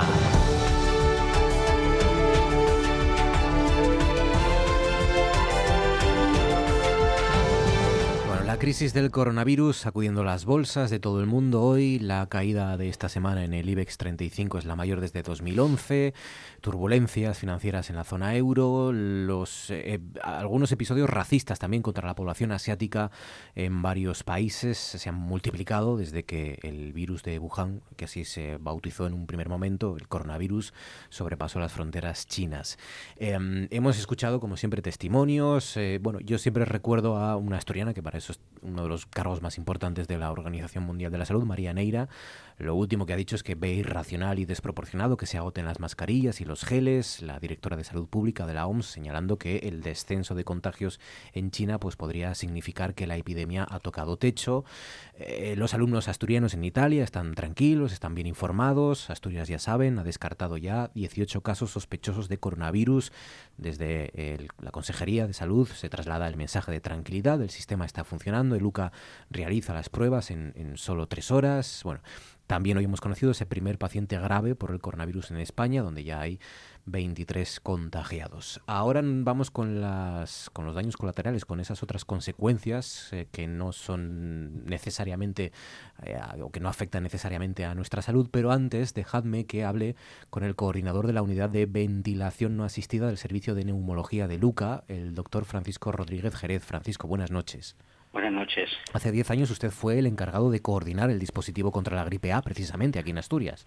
Bueno, no, no, no todo en Asturias. O sea, participamos en un grupo de crisis que se organizó en el UCA en aquel momento mm. y yo con otros dos compañeros nos correspondió en lo que era el, antiguo edificio de silicosis coordinar la asistencia porque se centralizó en aquel momento en aquel edificio.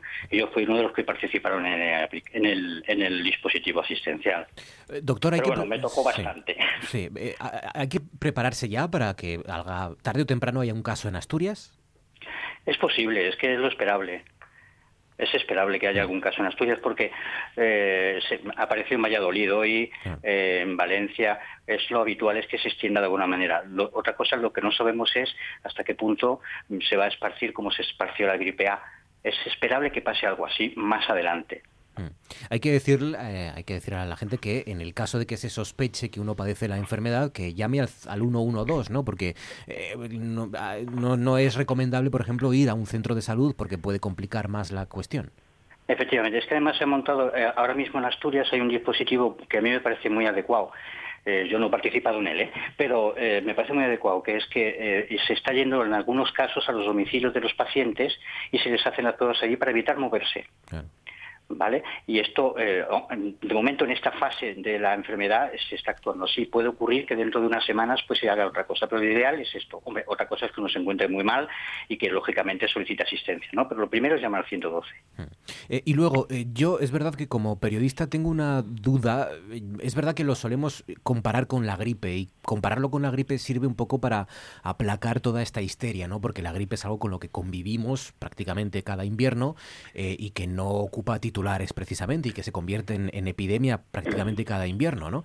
Eh, pero claro, tiene cosas que sí se parecen a la gripe y hay cosas que no. La OMS lo último que ha dicho también, o una de las últimas cosas que ha dicho, es que a diferencia de la gripe, pues eh, esto no necesariamente tiene por qué quedar con nosotros o convivir con nosotros, ¿no? Que puede acabar eh, y ser algo pasajero y que el año que viene no tengamos que estar hablando del coronavirus. No lo sé. o sea, se parece mucho a la gripe, ¿eh? De hecho, acuérdate que mm, has comentado que eh, hay todos los años, pero el, hace 10 años precisamente eh, se, hubo mucha alarma. Claro. Recordaros lo que, lo que ocurrió. Este año no tenemos todavía los números de la epidemia de este año, pero la impresión es que hemos tenido más fallecimientos relacionados con la gripe que aquel año 2010. Sin embargo, la población más o menos se ha acostumbrado. El virus de la gripe vino para quedarse y ya está aquí con nosotros. El coronavirus no sabemos lo que va a ocurrir, no lo sabemos. Eh, es muy pronto para saberlo. Además, en el caso de la gripe A teníamos el precedente de que en Australia y en el cono sur de, Sudamérica ya había pasado la epidemia cuando nos llegó a nosotros. Y no se sabe lo que puede ocurrir. Eh, es algo. Lo que sí es verdad es que el mensaje es un poquito de, calma, ¿no? Porque en el fondo es una infección, como están repitiendo continuamente las autoridades y los medios de comunicación, ¿no? Es una, es una infección generalmente banal mm, en la mayoría de las personas. En otros puede producir una infección un poquito más seria y en algunos casos puede producir una, infección grave, una neumonía grave. Pero el tipo de neumonía grave que está produciendo, por lo menos por las imágenes que nos están llegando a los especialistas, ¿no? Eh, de los tags que hacen eh, que hay en otros países de enfermos graves, es muy parecido a la neumonía por gripe A. El tipo de patogenia del virus es muy parecido. Lo que no sabemos es si el virus vendrá para quedarse. La idea de los preventivistas es intentar contener la expansión del virus para eh, ver si conseguimos, como ocurrió, por ejemplo, con el SARS, que es una epidemia que tuvieron también en Asia, ¿no? Eh, que se consiguió contener en una zona geográfica concreta y no ha habido más brotes graves. Es posible que se pueda comportar así Pero mira, en Sevilla ha habido hoy casos y en Madrid casos de personas que no han tenido un factor de riesgo claro, ¿no? Podría indicar que está esparciéndose el virus sin que ya está circulando de alguna manera. Hmm, no lo sabemos, hay que, es cuestión de esperar. Pero sobre todo a la población el mensaje que hay que transmitir es que no es muy diferente de una gripe efectivamente, eh, eh, cualquiera que haya tenido un cuadro catarral o un cuadro viral mm, fuerte no está cómodo. Hay gente que se tira tres semanas en su casa o en el hospital por un virus. ¿eh? ¿Tiene usted la sensación de que hay más psicosis ahora con el coronavirus que la que hubo con la gripe A en Asturias? Mm, en Asturias yo creo que estamos igual. Lo que veo, porque aquí no lo veo el ambiente no muy no muy disparatado como ocurrió la otra vez, quizá más calmados aquí que en otros sitios. Eh, tengo familiares en Andalucía que me han dicho que en los supermercados hay ya poca comida. me parece una locura. Mm. Pero esto aquí no está pasando, que yo sepa, no he ido hoy al Mercadona, pero no por hacer publicidad. Pero eh, de entrada aquí creo que no está pasando eso. No, desde luego que no. Em, y ya la última, porque bueno, son, son obviedades, pero está bien repetirlas, ¿no? Este virus no respeta fronteras, no distingue ni de razas ni de etnias. No, no, no, nada. Los virus en general no distinguen de estas cosas. Es que los virus en general no, no hay, eh, para este tipo de virus, de, virus respiratorios, que predominantemente afectan a, las vías respiratorias, no producen. Por cierto, yo he tenido un coronavirus. ¿Usted ha tenido? dos años. Sí, sí, porque el coronavirus, hay varios tipos de coronavirus y el coronavirus circula normalmente. Este es un coronavirus nuevo, pero yo hace dos años tuve una infección por un coronavirus, es un resfriado. ¿Y que tiene síntomas parecidos eso a los de una neumonía un resfriado? Un resfriado, Hay gente que le puede producir un resfriado, gente que puede producir una, faringitis, gente que puede producir una, traqueobronquitis y en algunos casos puede producir una neumonía. Y otras veces, como consecuencia de que ha pasado un virus por las vías respiratorias, pues viene encima una neumonía por una bacteria. Pero vamos, pues yo he tenido un coronavirus y estoy aquí. no es el mismo, ¿eh? No es el mismo pero eh, el cuadro es un cuadro catarral más o menos fuerte y en algunas personas, como están diciendo continuamente, este no es propaganda eh, para tener a la gente tranquila, es que es así. Eh, hay algunas personas que les irá peor. Y como ocurre con la gripe, hay un grupo de riesgo que son las embarazadas y los obesos, en su caso, en el caso de la gripe A, que son, se afectan con mayor facilidad o pueden tener una infección más grave. El coronavirus no sabemos ahora mismo qué, no lo sabemos todavía. Bueno. Esta es la forma, yo creo, la mejor forma, ¿no? Informar eh, con expertos, informar de forma rigurosa. Por eso agradecemos al doctor Francisco Rodríguez Jerez que hoy nos haya acompañado, coordinador de la unidad de ventilación no asistida del Servicio de Neumología de Luca. Gracias, doctor. Un abrazo. Muchísimas gracias. Gracias. Eh, os pregunto por bueno lo que queráis opinar, lo que queráis eh, proponer y qué balance podemos hacer ya, ¿no? De, cómo estamos, cómo se está planteando esta crisis, cómo estamos reaccionando como sociedad, como los medios de comunicación, sin ir más lejos, y, qué problemas sociales o económicos podría acusar más allá de los sanitarios, que, que ya yo creo están bastante claros, ¿no, Cristina? Bueno, yo creo que, sinceramente, que la alarma, mm, mm, no sé, a mí, yo quizá como lo vemos desde aquí, desde la barrera, ¿no? Pues yo creo que hay una alarma generalizada que, mm, sinceramente, no me parece que esté justificada, ¿no? Porque los casos han sido puntuales, eh, em, la incidencia de fallecimientos es menor incluso que la gripe ordinaria o normal, que nos da todos los inviernos. A, bueno, pues si alguien tiene una complicación respiratoria o de otro tipo, bueno, pues es posible que si, sufre este tipo de de infección, pues, eh, pues peores, peor pronóstico que una persona que está sana, entre comillas. Pero yo creo que, sinceramente, eh, creo que nos hemos... Eh, no sé si no tenemos otra cosa en que pensar o si ha sido excesivo, porque hasta los niños hablan del coronavirus. O sea, los niños pequeños hablan de ello y preguntan que si hay que llevar mascarilla o no, porque hay gente en la tele que sale y lleva mascarilla. Entonces, bueno, pues yo creo que hay que ser un poco, no sé, templado ante el asunto, ¿no? De tener un poco de decir, pues sí, tener cuidado, hay que lavarse las manos, pero como siempre, hay que lavarse las manos cuando uno llega de fuera de casa a su casa, hay que lavarse las manos. Y cuando uno va a comer, hay que lavarse las manos. Pero eso ya era de antes. O sea, que es que, no sé, yo sinceramente no. Yo personalmente no estoy preocupada. Yo personalmente sé que hay gente, es cierto, que lo sé, pues que se ha comprado una mascarilla, pero la más cara y la más grande que ha encontrado, porque tiene miedo. Yo el miedo es libre, también lo entiendo, pero yo creo que actualmente, bueno, pues no hay motivos para una alarma generalizada. Se ha hablado de niños y de medicina, Francisco, eh, por alusiones. Pues fíjate, una cosa que me sorprendió desde el principio es que había muy pocos niños o hay muy pocos niños afectados. Lo cual me llevó a pensar desde el primer momento algo que ahora se está confirmando y es que efectivamente hay muchos casos leves, entonces en los niños serían casos leves que no, que no, se, que no se diagnostican. Eh, afortunadamente ahora empiezan a estar eh, las cosas un poco claras respecto a este coronavirus. Como acabamos de, eh, de escuchar, el coronavirus, hay tipos de coronavirus que conviven con nosotros desde hace muchísimos años. El resfriado común, que tenemos todos los años casi toda la población, hay cuatro tipos de coronavirus que lo, que lo provocan. De hecho, a los niños que van a Luca y que ingresan por una bronquitis, por, por una neumonía, por una complicación de un catarro, se les hace una, una batería de virus, entre ellos está el coronavirus este de, de siempre, ¿no? y algunos lo tienen positivo y no pasa nada. Eh, la alarma eh, surgió al principio porque hay eh, un antecedente que es el, coronavirus del año 2002, el responsable del síndrome agudo respiratorio grave, que también comenzó en China, no se difundió tanto, pero era eh, con casos muy graves. De hecho, tenía una letalidad en torno al 33-34%, lo cual es eh, muy alta. Eh, pensemos si el 33-34% de las personas que se infectan del virus mueren al final, es una catástrofe mundial.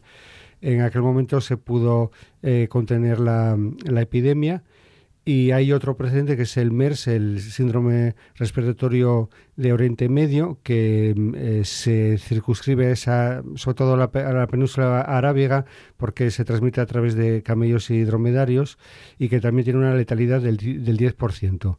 Ahora con este coronavirus nuevo, que, por cierto, el, nombre oficial, eh, todo el mundo cree que es eh, COVID-19. COVID-19 es la enfermedad en sí. El, el, el virus eh, se llama el SARS-CoV-2, eh, para diferenciarlo del, del COVID del, del, año 2002. Eh, este mm, ahora se está estimando que la letalidad no llegaría al, al 1%.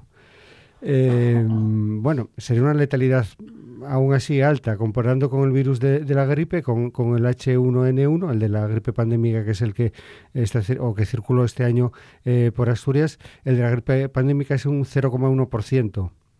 O sea que son multiplicados eh, por 10. Y efectivamente eh, todavía no se tienen los datos porque todavía no acabó, acabó la, epidemia de gripe, pero aquí en Asturias eh, la Consejería de Sanidad a fecha de 16 de febrero estima que se pudieron producir unos 500 casos hasta el 16 de febrero de graves por el H1N1 y al menos 15 fallecidos esto ya no, ya no, ya no es noticia porque pues convive con nosotros y, claro, eh, yo sí que espero que haya casos en Asturias del, de este coronavirus nuevo, incluso casos graves, incluso algún, algún, fallecimiento. Cuando haya el primer fallecimiento va a ser una bomba, va a ser eh, desde el punto de vista mm, de la noticia, ¿no? Eh, una bomba tremenda, pero tenemos que darnos cuenta también de lo que, de lo que pasa con la gripe. Y entonces ya acabo con la pregunta de la repercusión económica. Claro, la, la, repercusión económica depende de cómo se traten a nivel internacional todo este tipo de, noticias. El lunes hubo una gran alarma porque, creo que fue el lunes o el martes, porque el responsable de la OMS en una rueda de prensa advirtió de la posibilidad de que se produjese una pandemia. Mm. Yo no sé si es que no se explicó bien o mm, qué fue lo que ocurrió, pero claro, la palabra pandemia tiene unas connotaciones y unas imágenes catastróficas, apocalípticas, y de ahí vino luego pues, el problema de que se hundieron las bolsas y de que todo el mundo eh, empezó a especular que si se iban a cerrar fronteras y todo este tipo de, cuestiones que, se suscitaron. Entonces, mm, si se mantiene la calva, si se, si se explican bien las cosas, creo que se puede contener también la parte económica y sobre todo, eh, efectivamente, hoy también estaba hablando con una compañera mía que vino de Sevilla ayer o, antes de ayer y me decía que sí que se estaban desabastecimiento algunos eh, desabasteciendo algunos supermercados y que andaba la gente por el aeropuerto con, con mascarillas. Entonces, bueno, que no, que no hay que alarmarse, no hay que hacer este tipo eh, de cosas. Confiar en las autoridades sanitarias y seguir sus instrucciones. Y también tengo que decir que creo que aquí en, Asturias, en este caso, se están haciendo las cosas bien. Eh, todos los días se eh, actualiza el protocolo que todos los médicos de atención primaria podemos acceder fácilmente a través de la, de la intranet de, las gerencias de, atención primaria y bueno, yo lo hago todos los días, por la mañana llego y miro las indicaciones que hay de los posibles casos, de lo que hay que hacer, de, de cómo se puede prevenir y bueno, pues está actualizado cada día y existe la información y bueno, creo que la población tiene que tener calma en ese sentido. Sí, yo creo que vamos a ver, ¿eh? uno de los porcentajes de que exista esa psicosis, yo la tengo que pensar o quiero establecerla en que la causa es precisamente de los medios de comunicación.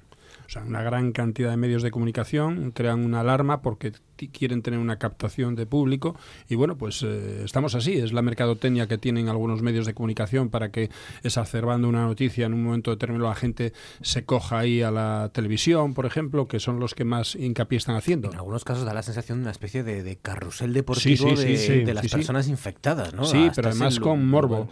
se está haciendo una noticia con morbo porque, eh, por ejemplo, de los 18 casos que estuvieron controlados en Asturias en estos eh, eh, tres últimos días, porque el protocolo es cierto que hasta hace cuatro días no se puso en marcha.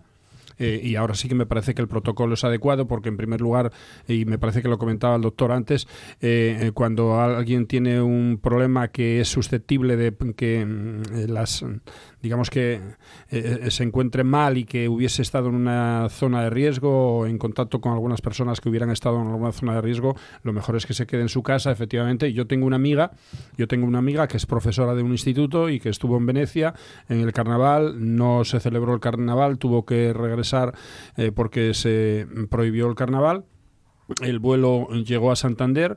Cuando sale de Italia le hacen las pruebas de temperatura, no da nada, pero cuando llega a Santander, por ejemplo, no le preguntan mm, ni cómo está ni nada de nada.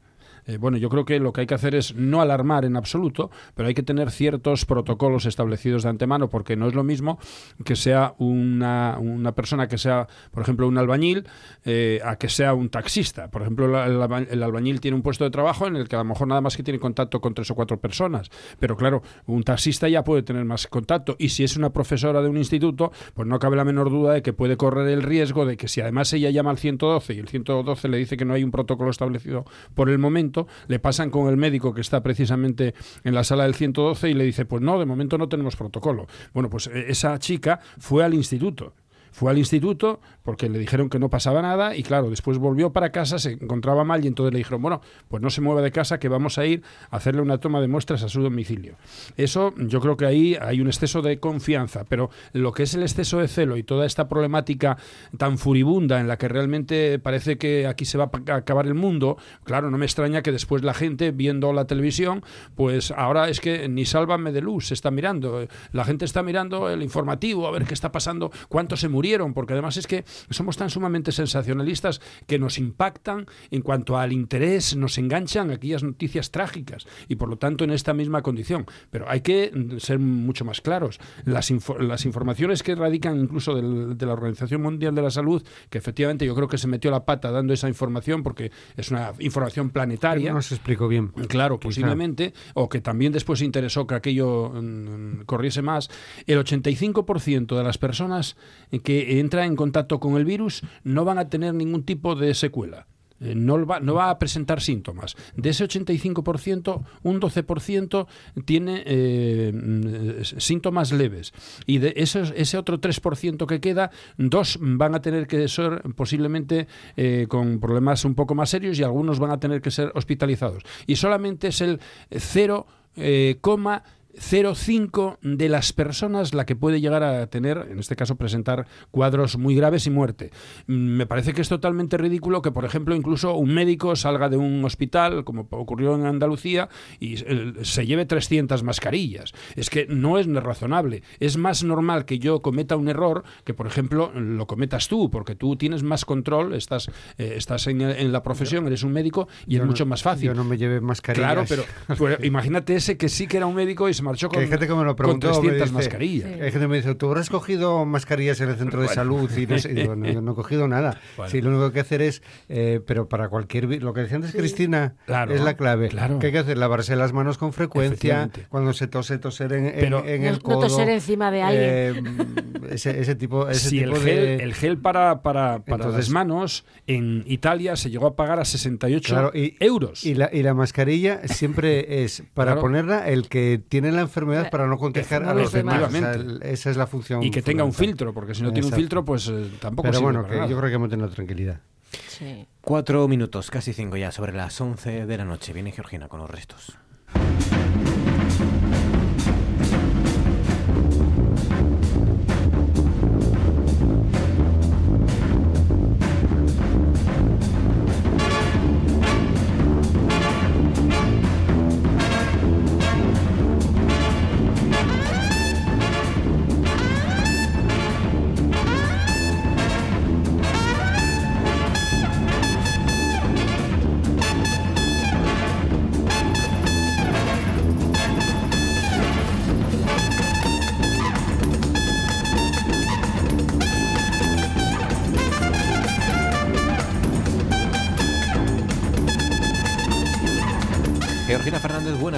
Noches de nuevo. Hola, ¿qué Déjanos un resto que tengas ahí a mano. Pues bueno, un resto que demuestra que la naturaleza se impone en todos los sitios, no solo en el Parque de la Vida.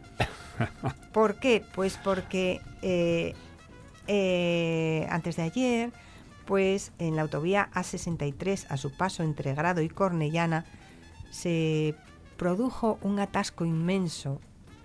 ¿Qué pasaba? Que en mitad de la carretera un pato se encontraba, bueno, una pata, se encontraba empollando sus huevos. Eh, claro, mm, los curiosos empezaron a salir de los coches para contemplar al animal. Hubo una oleada de llamadas al servicio de, bueno, pues de la Guardia Civil. Eh, y la Guardia Civil se presentó, trasladaron el ave a un lugar seguro, lejos de los coches, y todo volvió a la normalidad. Pero, ya te digo, que puede pasar, la naturaleza se, se mete en todos los sitios, hasta, hasta en medio del tráfico. Bueno, pero eso es bastante más habitual de lo que piensas. No, sé, no sé con patos, pero eh, en Nueva Zelanda del Sur, el último viaje que yo hice, eh, hay una, cerca de Kaechuk, resulta que hay una recta inmensa de una carretera y resulta que a media recta pues resulta que ves que todos los vehículos se desplazan por un prado pero igual eh, como 250 metros y hacen así un giro y dejan la carretera libre. ¿Y qué es? Que la carretera está como unos 150 metros de lo que es la costa y ahí está repleto de lobos marinos que van a dormir al asfalto porque tienen una temperatura más eh, agradable. Posiblemente el pato también aprovechó la temperatura para así tener, digamos que una incubación más rápida de los ah, huevos. Claro, claro, claro, No son tontos. ¿eh? Todo tiene su explicación. bueno, eh, no sé si es, no creo que sea la temperatura del asfalto, pero en la India, si una vaca tiene que cruzar la autopista, pues a pues esperar. Son, no otra. Sí, sí, claro. que sí. Porque pueden ser el abuelo o el primo o tu cuñado que Imagínate que, dices, ¿cómo voy a molestar yo a mi tatarabuelo que viene aquí con cuernos? Eh? Hasta aquí nuestro consejo de actualidad. Luis Daria, Cristina Esteban, Francisco Javier Fernández. Gracias. gracias a vosotros. Buenas noches, gracias. Este momento de nunca más, de nudos ahogando la realidad, yo no lo quiero ya. No lo quiero ya. Muros de hielo detrás del cristal, puertas cerradas que dan al mar y yo no quiero entrar yo ya no quiero entrar. Dame algo real, dame tu alma de oro, que no te voy a fallar, yo no te voy a fallar,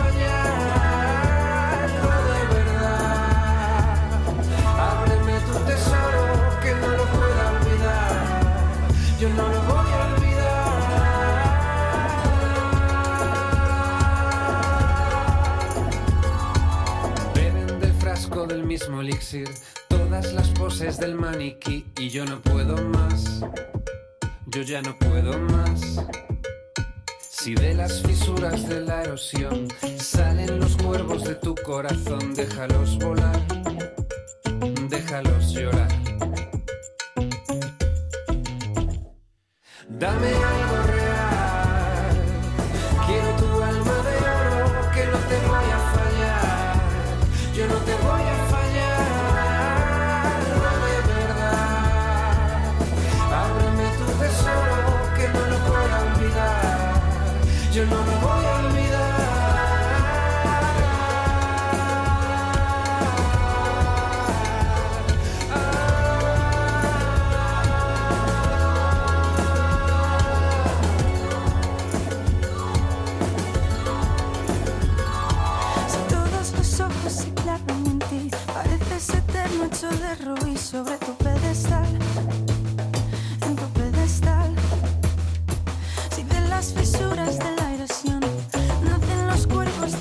corazón, déjalos volar, déjalos llorar. No es oro todo lo que ven brillar. Sé que hay silencio bajo tu antifaz. Fuera de este lugar, dentro de este lugar. Yo sé que muerdes el polvo. Dame algo real.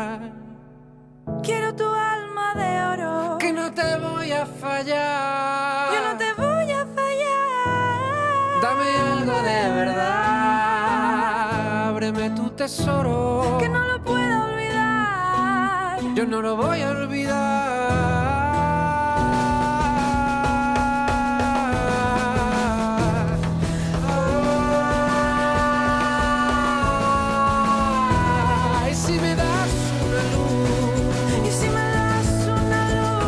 Bien suena, está pensando usted, pues sí, como casi todo lo de Joel López, este alma de oro con Ede, en este caso, en este tema, el primer corte del disco, el disco número 15, si no me equivoco, de este gallego que se va a publicar ahora en primavera y que de momento pues ya tiene este adelanto, este single que se decía antes de Joel López, Alma de Oro. Con Joel López hemos llegado hasta las 11 y 11, tiempo de druidas. Buenos días desde el Centro de Control de Tráfico. A estas horas hay total normalidad en las vías, por lo tanto se circula con corta, que me lié tontamente.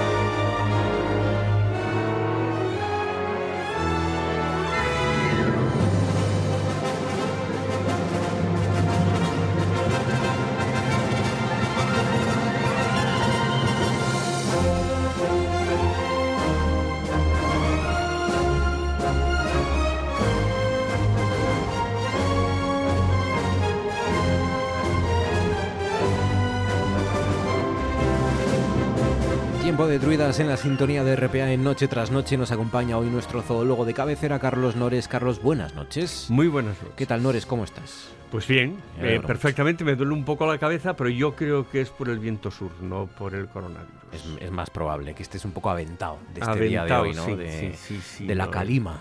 Es un, es un viento, a mí Sí, me afecta a mí mucho. también, a mí también. Sí, es pesado porque ya no es solo el viento, es también la temperatura más Sí, alta de lo sí, habitual. no- Es incómodo todo, es raro, es raro. Es raro como, como el origen, famoso origen de este coronavirus. Vamos a seguir hablando del coronavirus, pero no se me apuren porque lo vamos a hacer desde el punto de vista druídico y zoológico. porque, claro, uno se pregunta, bueno, ¿y cómo ha llegado esto del coronavirus hasta nosotros? Primero se habló de los eh, murciélagos. Sí. Luego se habló de que entre los murciélagos y el ser humano tenía que haber algo, hay un eslabón, ¿no? Un intermedio. Y entonces todo el mundo apuntó al pangolín. Mm, Algunos nos enteramos de que el pangolín existía, de que, este- que- había un bicho por ahí que era una especie de... Sí, de... de, de, de- de- como de... como es de armadillo, ver, ¿no? es, de es- armadillo. el cosa- aspecto es como si fuera una especie de híbrido entre el armadillo y el oso hormiguero. Eso, eso ¿eh? más o menos. Pero en africano y asiático. Eso, ¿eh? exacto. Entonces, sí, es un bicho raro. Y ahora resulta que hay un análisis genético, nada, de, hoy mismo, de hace unas horas, eh, que descarta que los pangolines fueran el Sí. puente que el virus usó para saltar de murciélagos a personas. Bueno, esto tampoco nos importa demasiado. A ver, Lo que nos interesa es hablar del pangolín. Eh, sí, del pangolín y de, y de por qué se decía lo del murciélago y por qué se decía lo del pangolín. Eh, bueno, eh, el primer objetivo para buscar el coronavirus era el murciélago porque se, eran los murciélagos porque se sabía que eran que son reservorios de algunos eh, tipos de coronavirus. la cuestión está en que los murciélagos están durmiendo la siesta invernal. Y entonces, claro, no podían ser los causantes de pasar un coronavirus de su propio cuerpo a la gente en el mercado este de Wuhan, que fue donde se detectaron los primeros casos de, ah. neumonía. Entonces dice, bueno, tiene que haber alguien que pueda haber pasado uno de estos eh, coronavirus, que hasta ahora no se conocieran, hasta el ser humano. ¿Cuál podía ser? Bueno, pues lo que se pusieron los chinos como chinos fue a buscar eh, animales que estuvieran en el mercado de Wuhan y que pudieran ser los que hubieran transmitido directamente a la gente que allí trabajaba este, este virus. Y bueno, eh, pues le tocó la China, nunca mejor dicho, al, al pangolín. Pero claro, hay que tener en cuenta que el famoso trabajo que demostraba que el pangolín podía haber sido ese hospedador intermedio, ese transmisor, todavía no está publicado siquiera. Yo estuve bueno, los, que han, los que ahora dicen que el pangolín no es, fueron los mismos investigadores que en su momento lo acusaron, ahora rectifican y dicen que, no es tanta su responsabilidad. A ver, mm, la mayor parte de la, ciencia tiene otros. Efectivamente, no está acostumbrada a funcionar y a pensar como, los, como, como hacen los científicos, ¿no? Claro, mm, mm, mira, eh, los tertulianos en general, los periodistas eh, también son como si dijéramos eh, digitales. Claro, tú desde que tenemos relojes digitales te preguntan la hora y dices, son las 19 horas 32 minutos y 55 segundos. Y ¿Os acordáis cuando teníamos relojes analógicos? Decíamos son y cuarto pasadas. bueno, pues claro, estamos ahora acostumbrados a el segundo y al milisegundo por, eh, en fin, todas las, noticias, la inmediatez, la, la competencia por ser los primeros y todo esto. Pero en la ciencia los científicos somos a veces exasperantemente prudentes y gracias a eso la ciencia ha avanzado como ha avanzado, porque tiene una serie de sistemas de, control de calidad del propio, del propio sistema y eso nos hace decir que, por ejemplo, eh, consideramos que, que una cosa pues seguramente sucede cuando la probabilidad de que suceda es del 95%. ¿Qué quiere decir? Que de cada 100 veces que decimos que va a suceder, 5 fallamos. Ah. ¿Eh? Pero bueno, mm, eh, los científicos nunca decimos que algo es imposible, decimos que, algo es improbable. Es muy difícil poder eh, asegurar categóricamente eh, determinadas cosas, ¿no? Sobre todo, bueno, pues en las ciencias naturales y en las ciencias biomédicas, que al fin y al cabo no son nada más que una, una especialización de las ciencias naturales. Yo suelo decir que los médicos son zoólogos especializados en una sola especie y ni siquiera en todos los individuos de esa especie, sino en los que están estropeados. Así cualquiera, claro. Y eso que tienen, claro. estudian seis años. Y los otros dos millones de especies por ahí pululando. ¿no? Oye, hay que decir que, mm, que, bueno que el pangolín está amenazado, o que muchas especies de pangolines están amenazadas, ¿no? Precisamente las asiáticas, porque los chinos se, los, comen, por una parte, y luego por otra parte también eh, las, las escamas eh, que son, bueno, como si fueran una especie como de, como de uñas, ¿no? que, les, que les salen, que forman una especie de, coraza, pues eh, las utilizan también la medicina tradicional china. Yo no sé si sirven para algo o no, porque claro, aquí siempre decimos, eh, siempre cuando se cuenta una historia de un hombre sabio, siempre era chino. Parece que hombres sabios no había nada más que en China. Y, ¿eh? además se debieron de haber muerto todos porque siempre son ancianos y con un gong, efectivamente, de fondo. Pero, hombre, yo sinceramente me, me fío más de la medicina eh, occidental que está basada en estos mecanismos, en estos procedimientos de la investigación científica que son eh, tratan de encontrar la mayor evidencia y de contrastarla y de corroborarla. Y claro, eh, el trabajo este fue colgado el día 20, o sea, la, información surgió el día 7, el día 7 de febrero.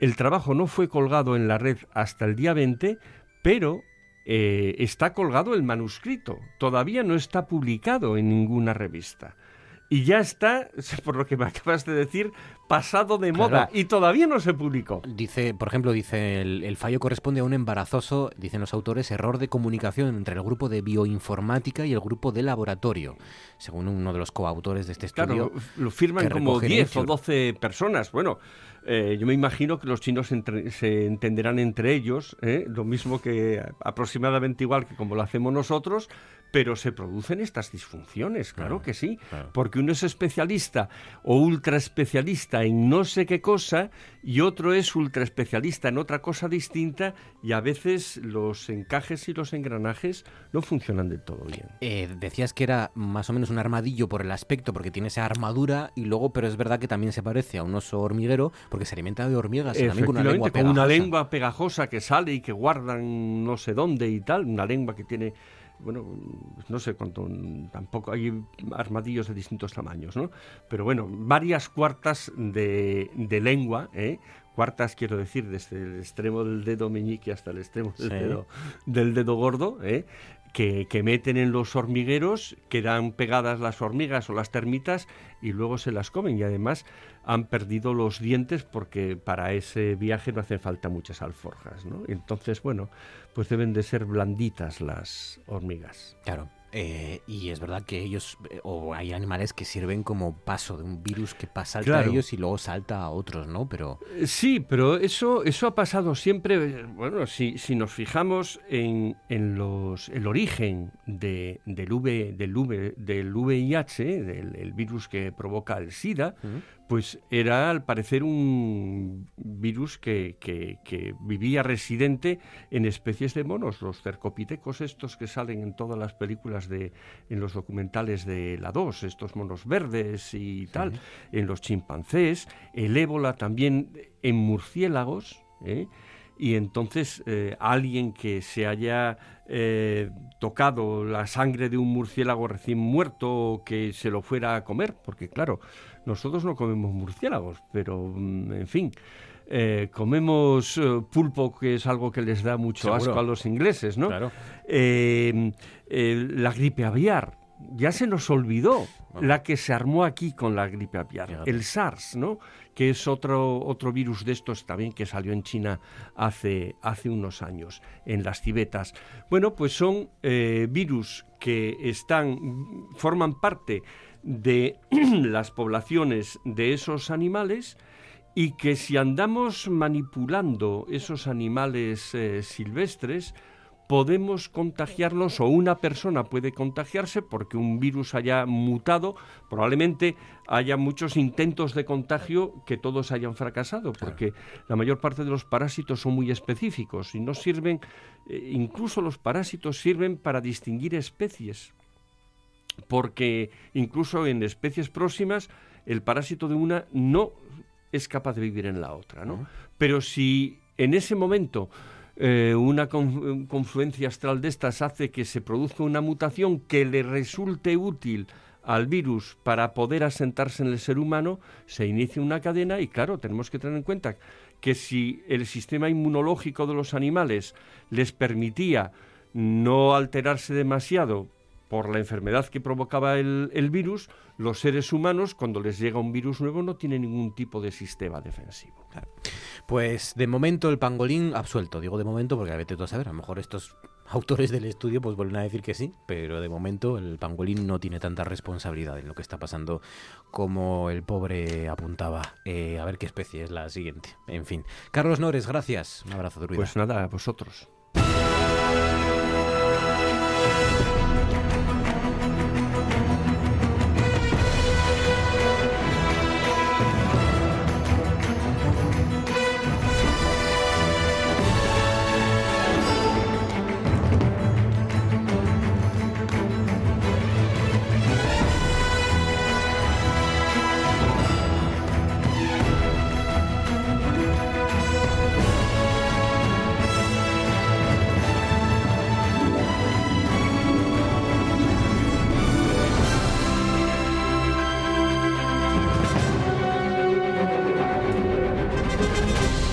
Hacer malo este fin de semana, pero Manu Espiña seguro, seguro tiene alguna, algún plan, algún plan para visitar alguno de esos pueblos ejemplares que todavía siguen ahí, aunque ya no hablemos tanto de ellos como se merecen. Manu, buenas noches.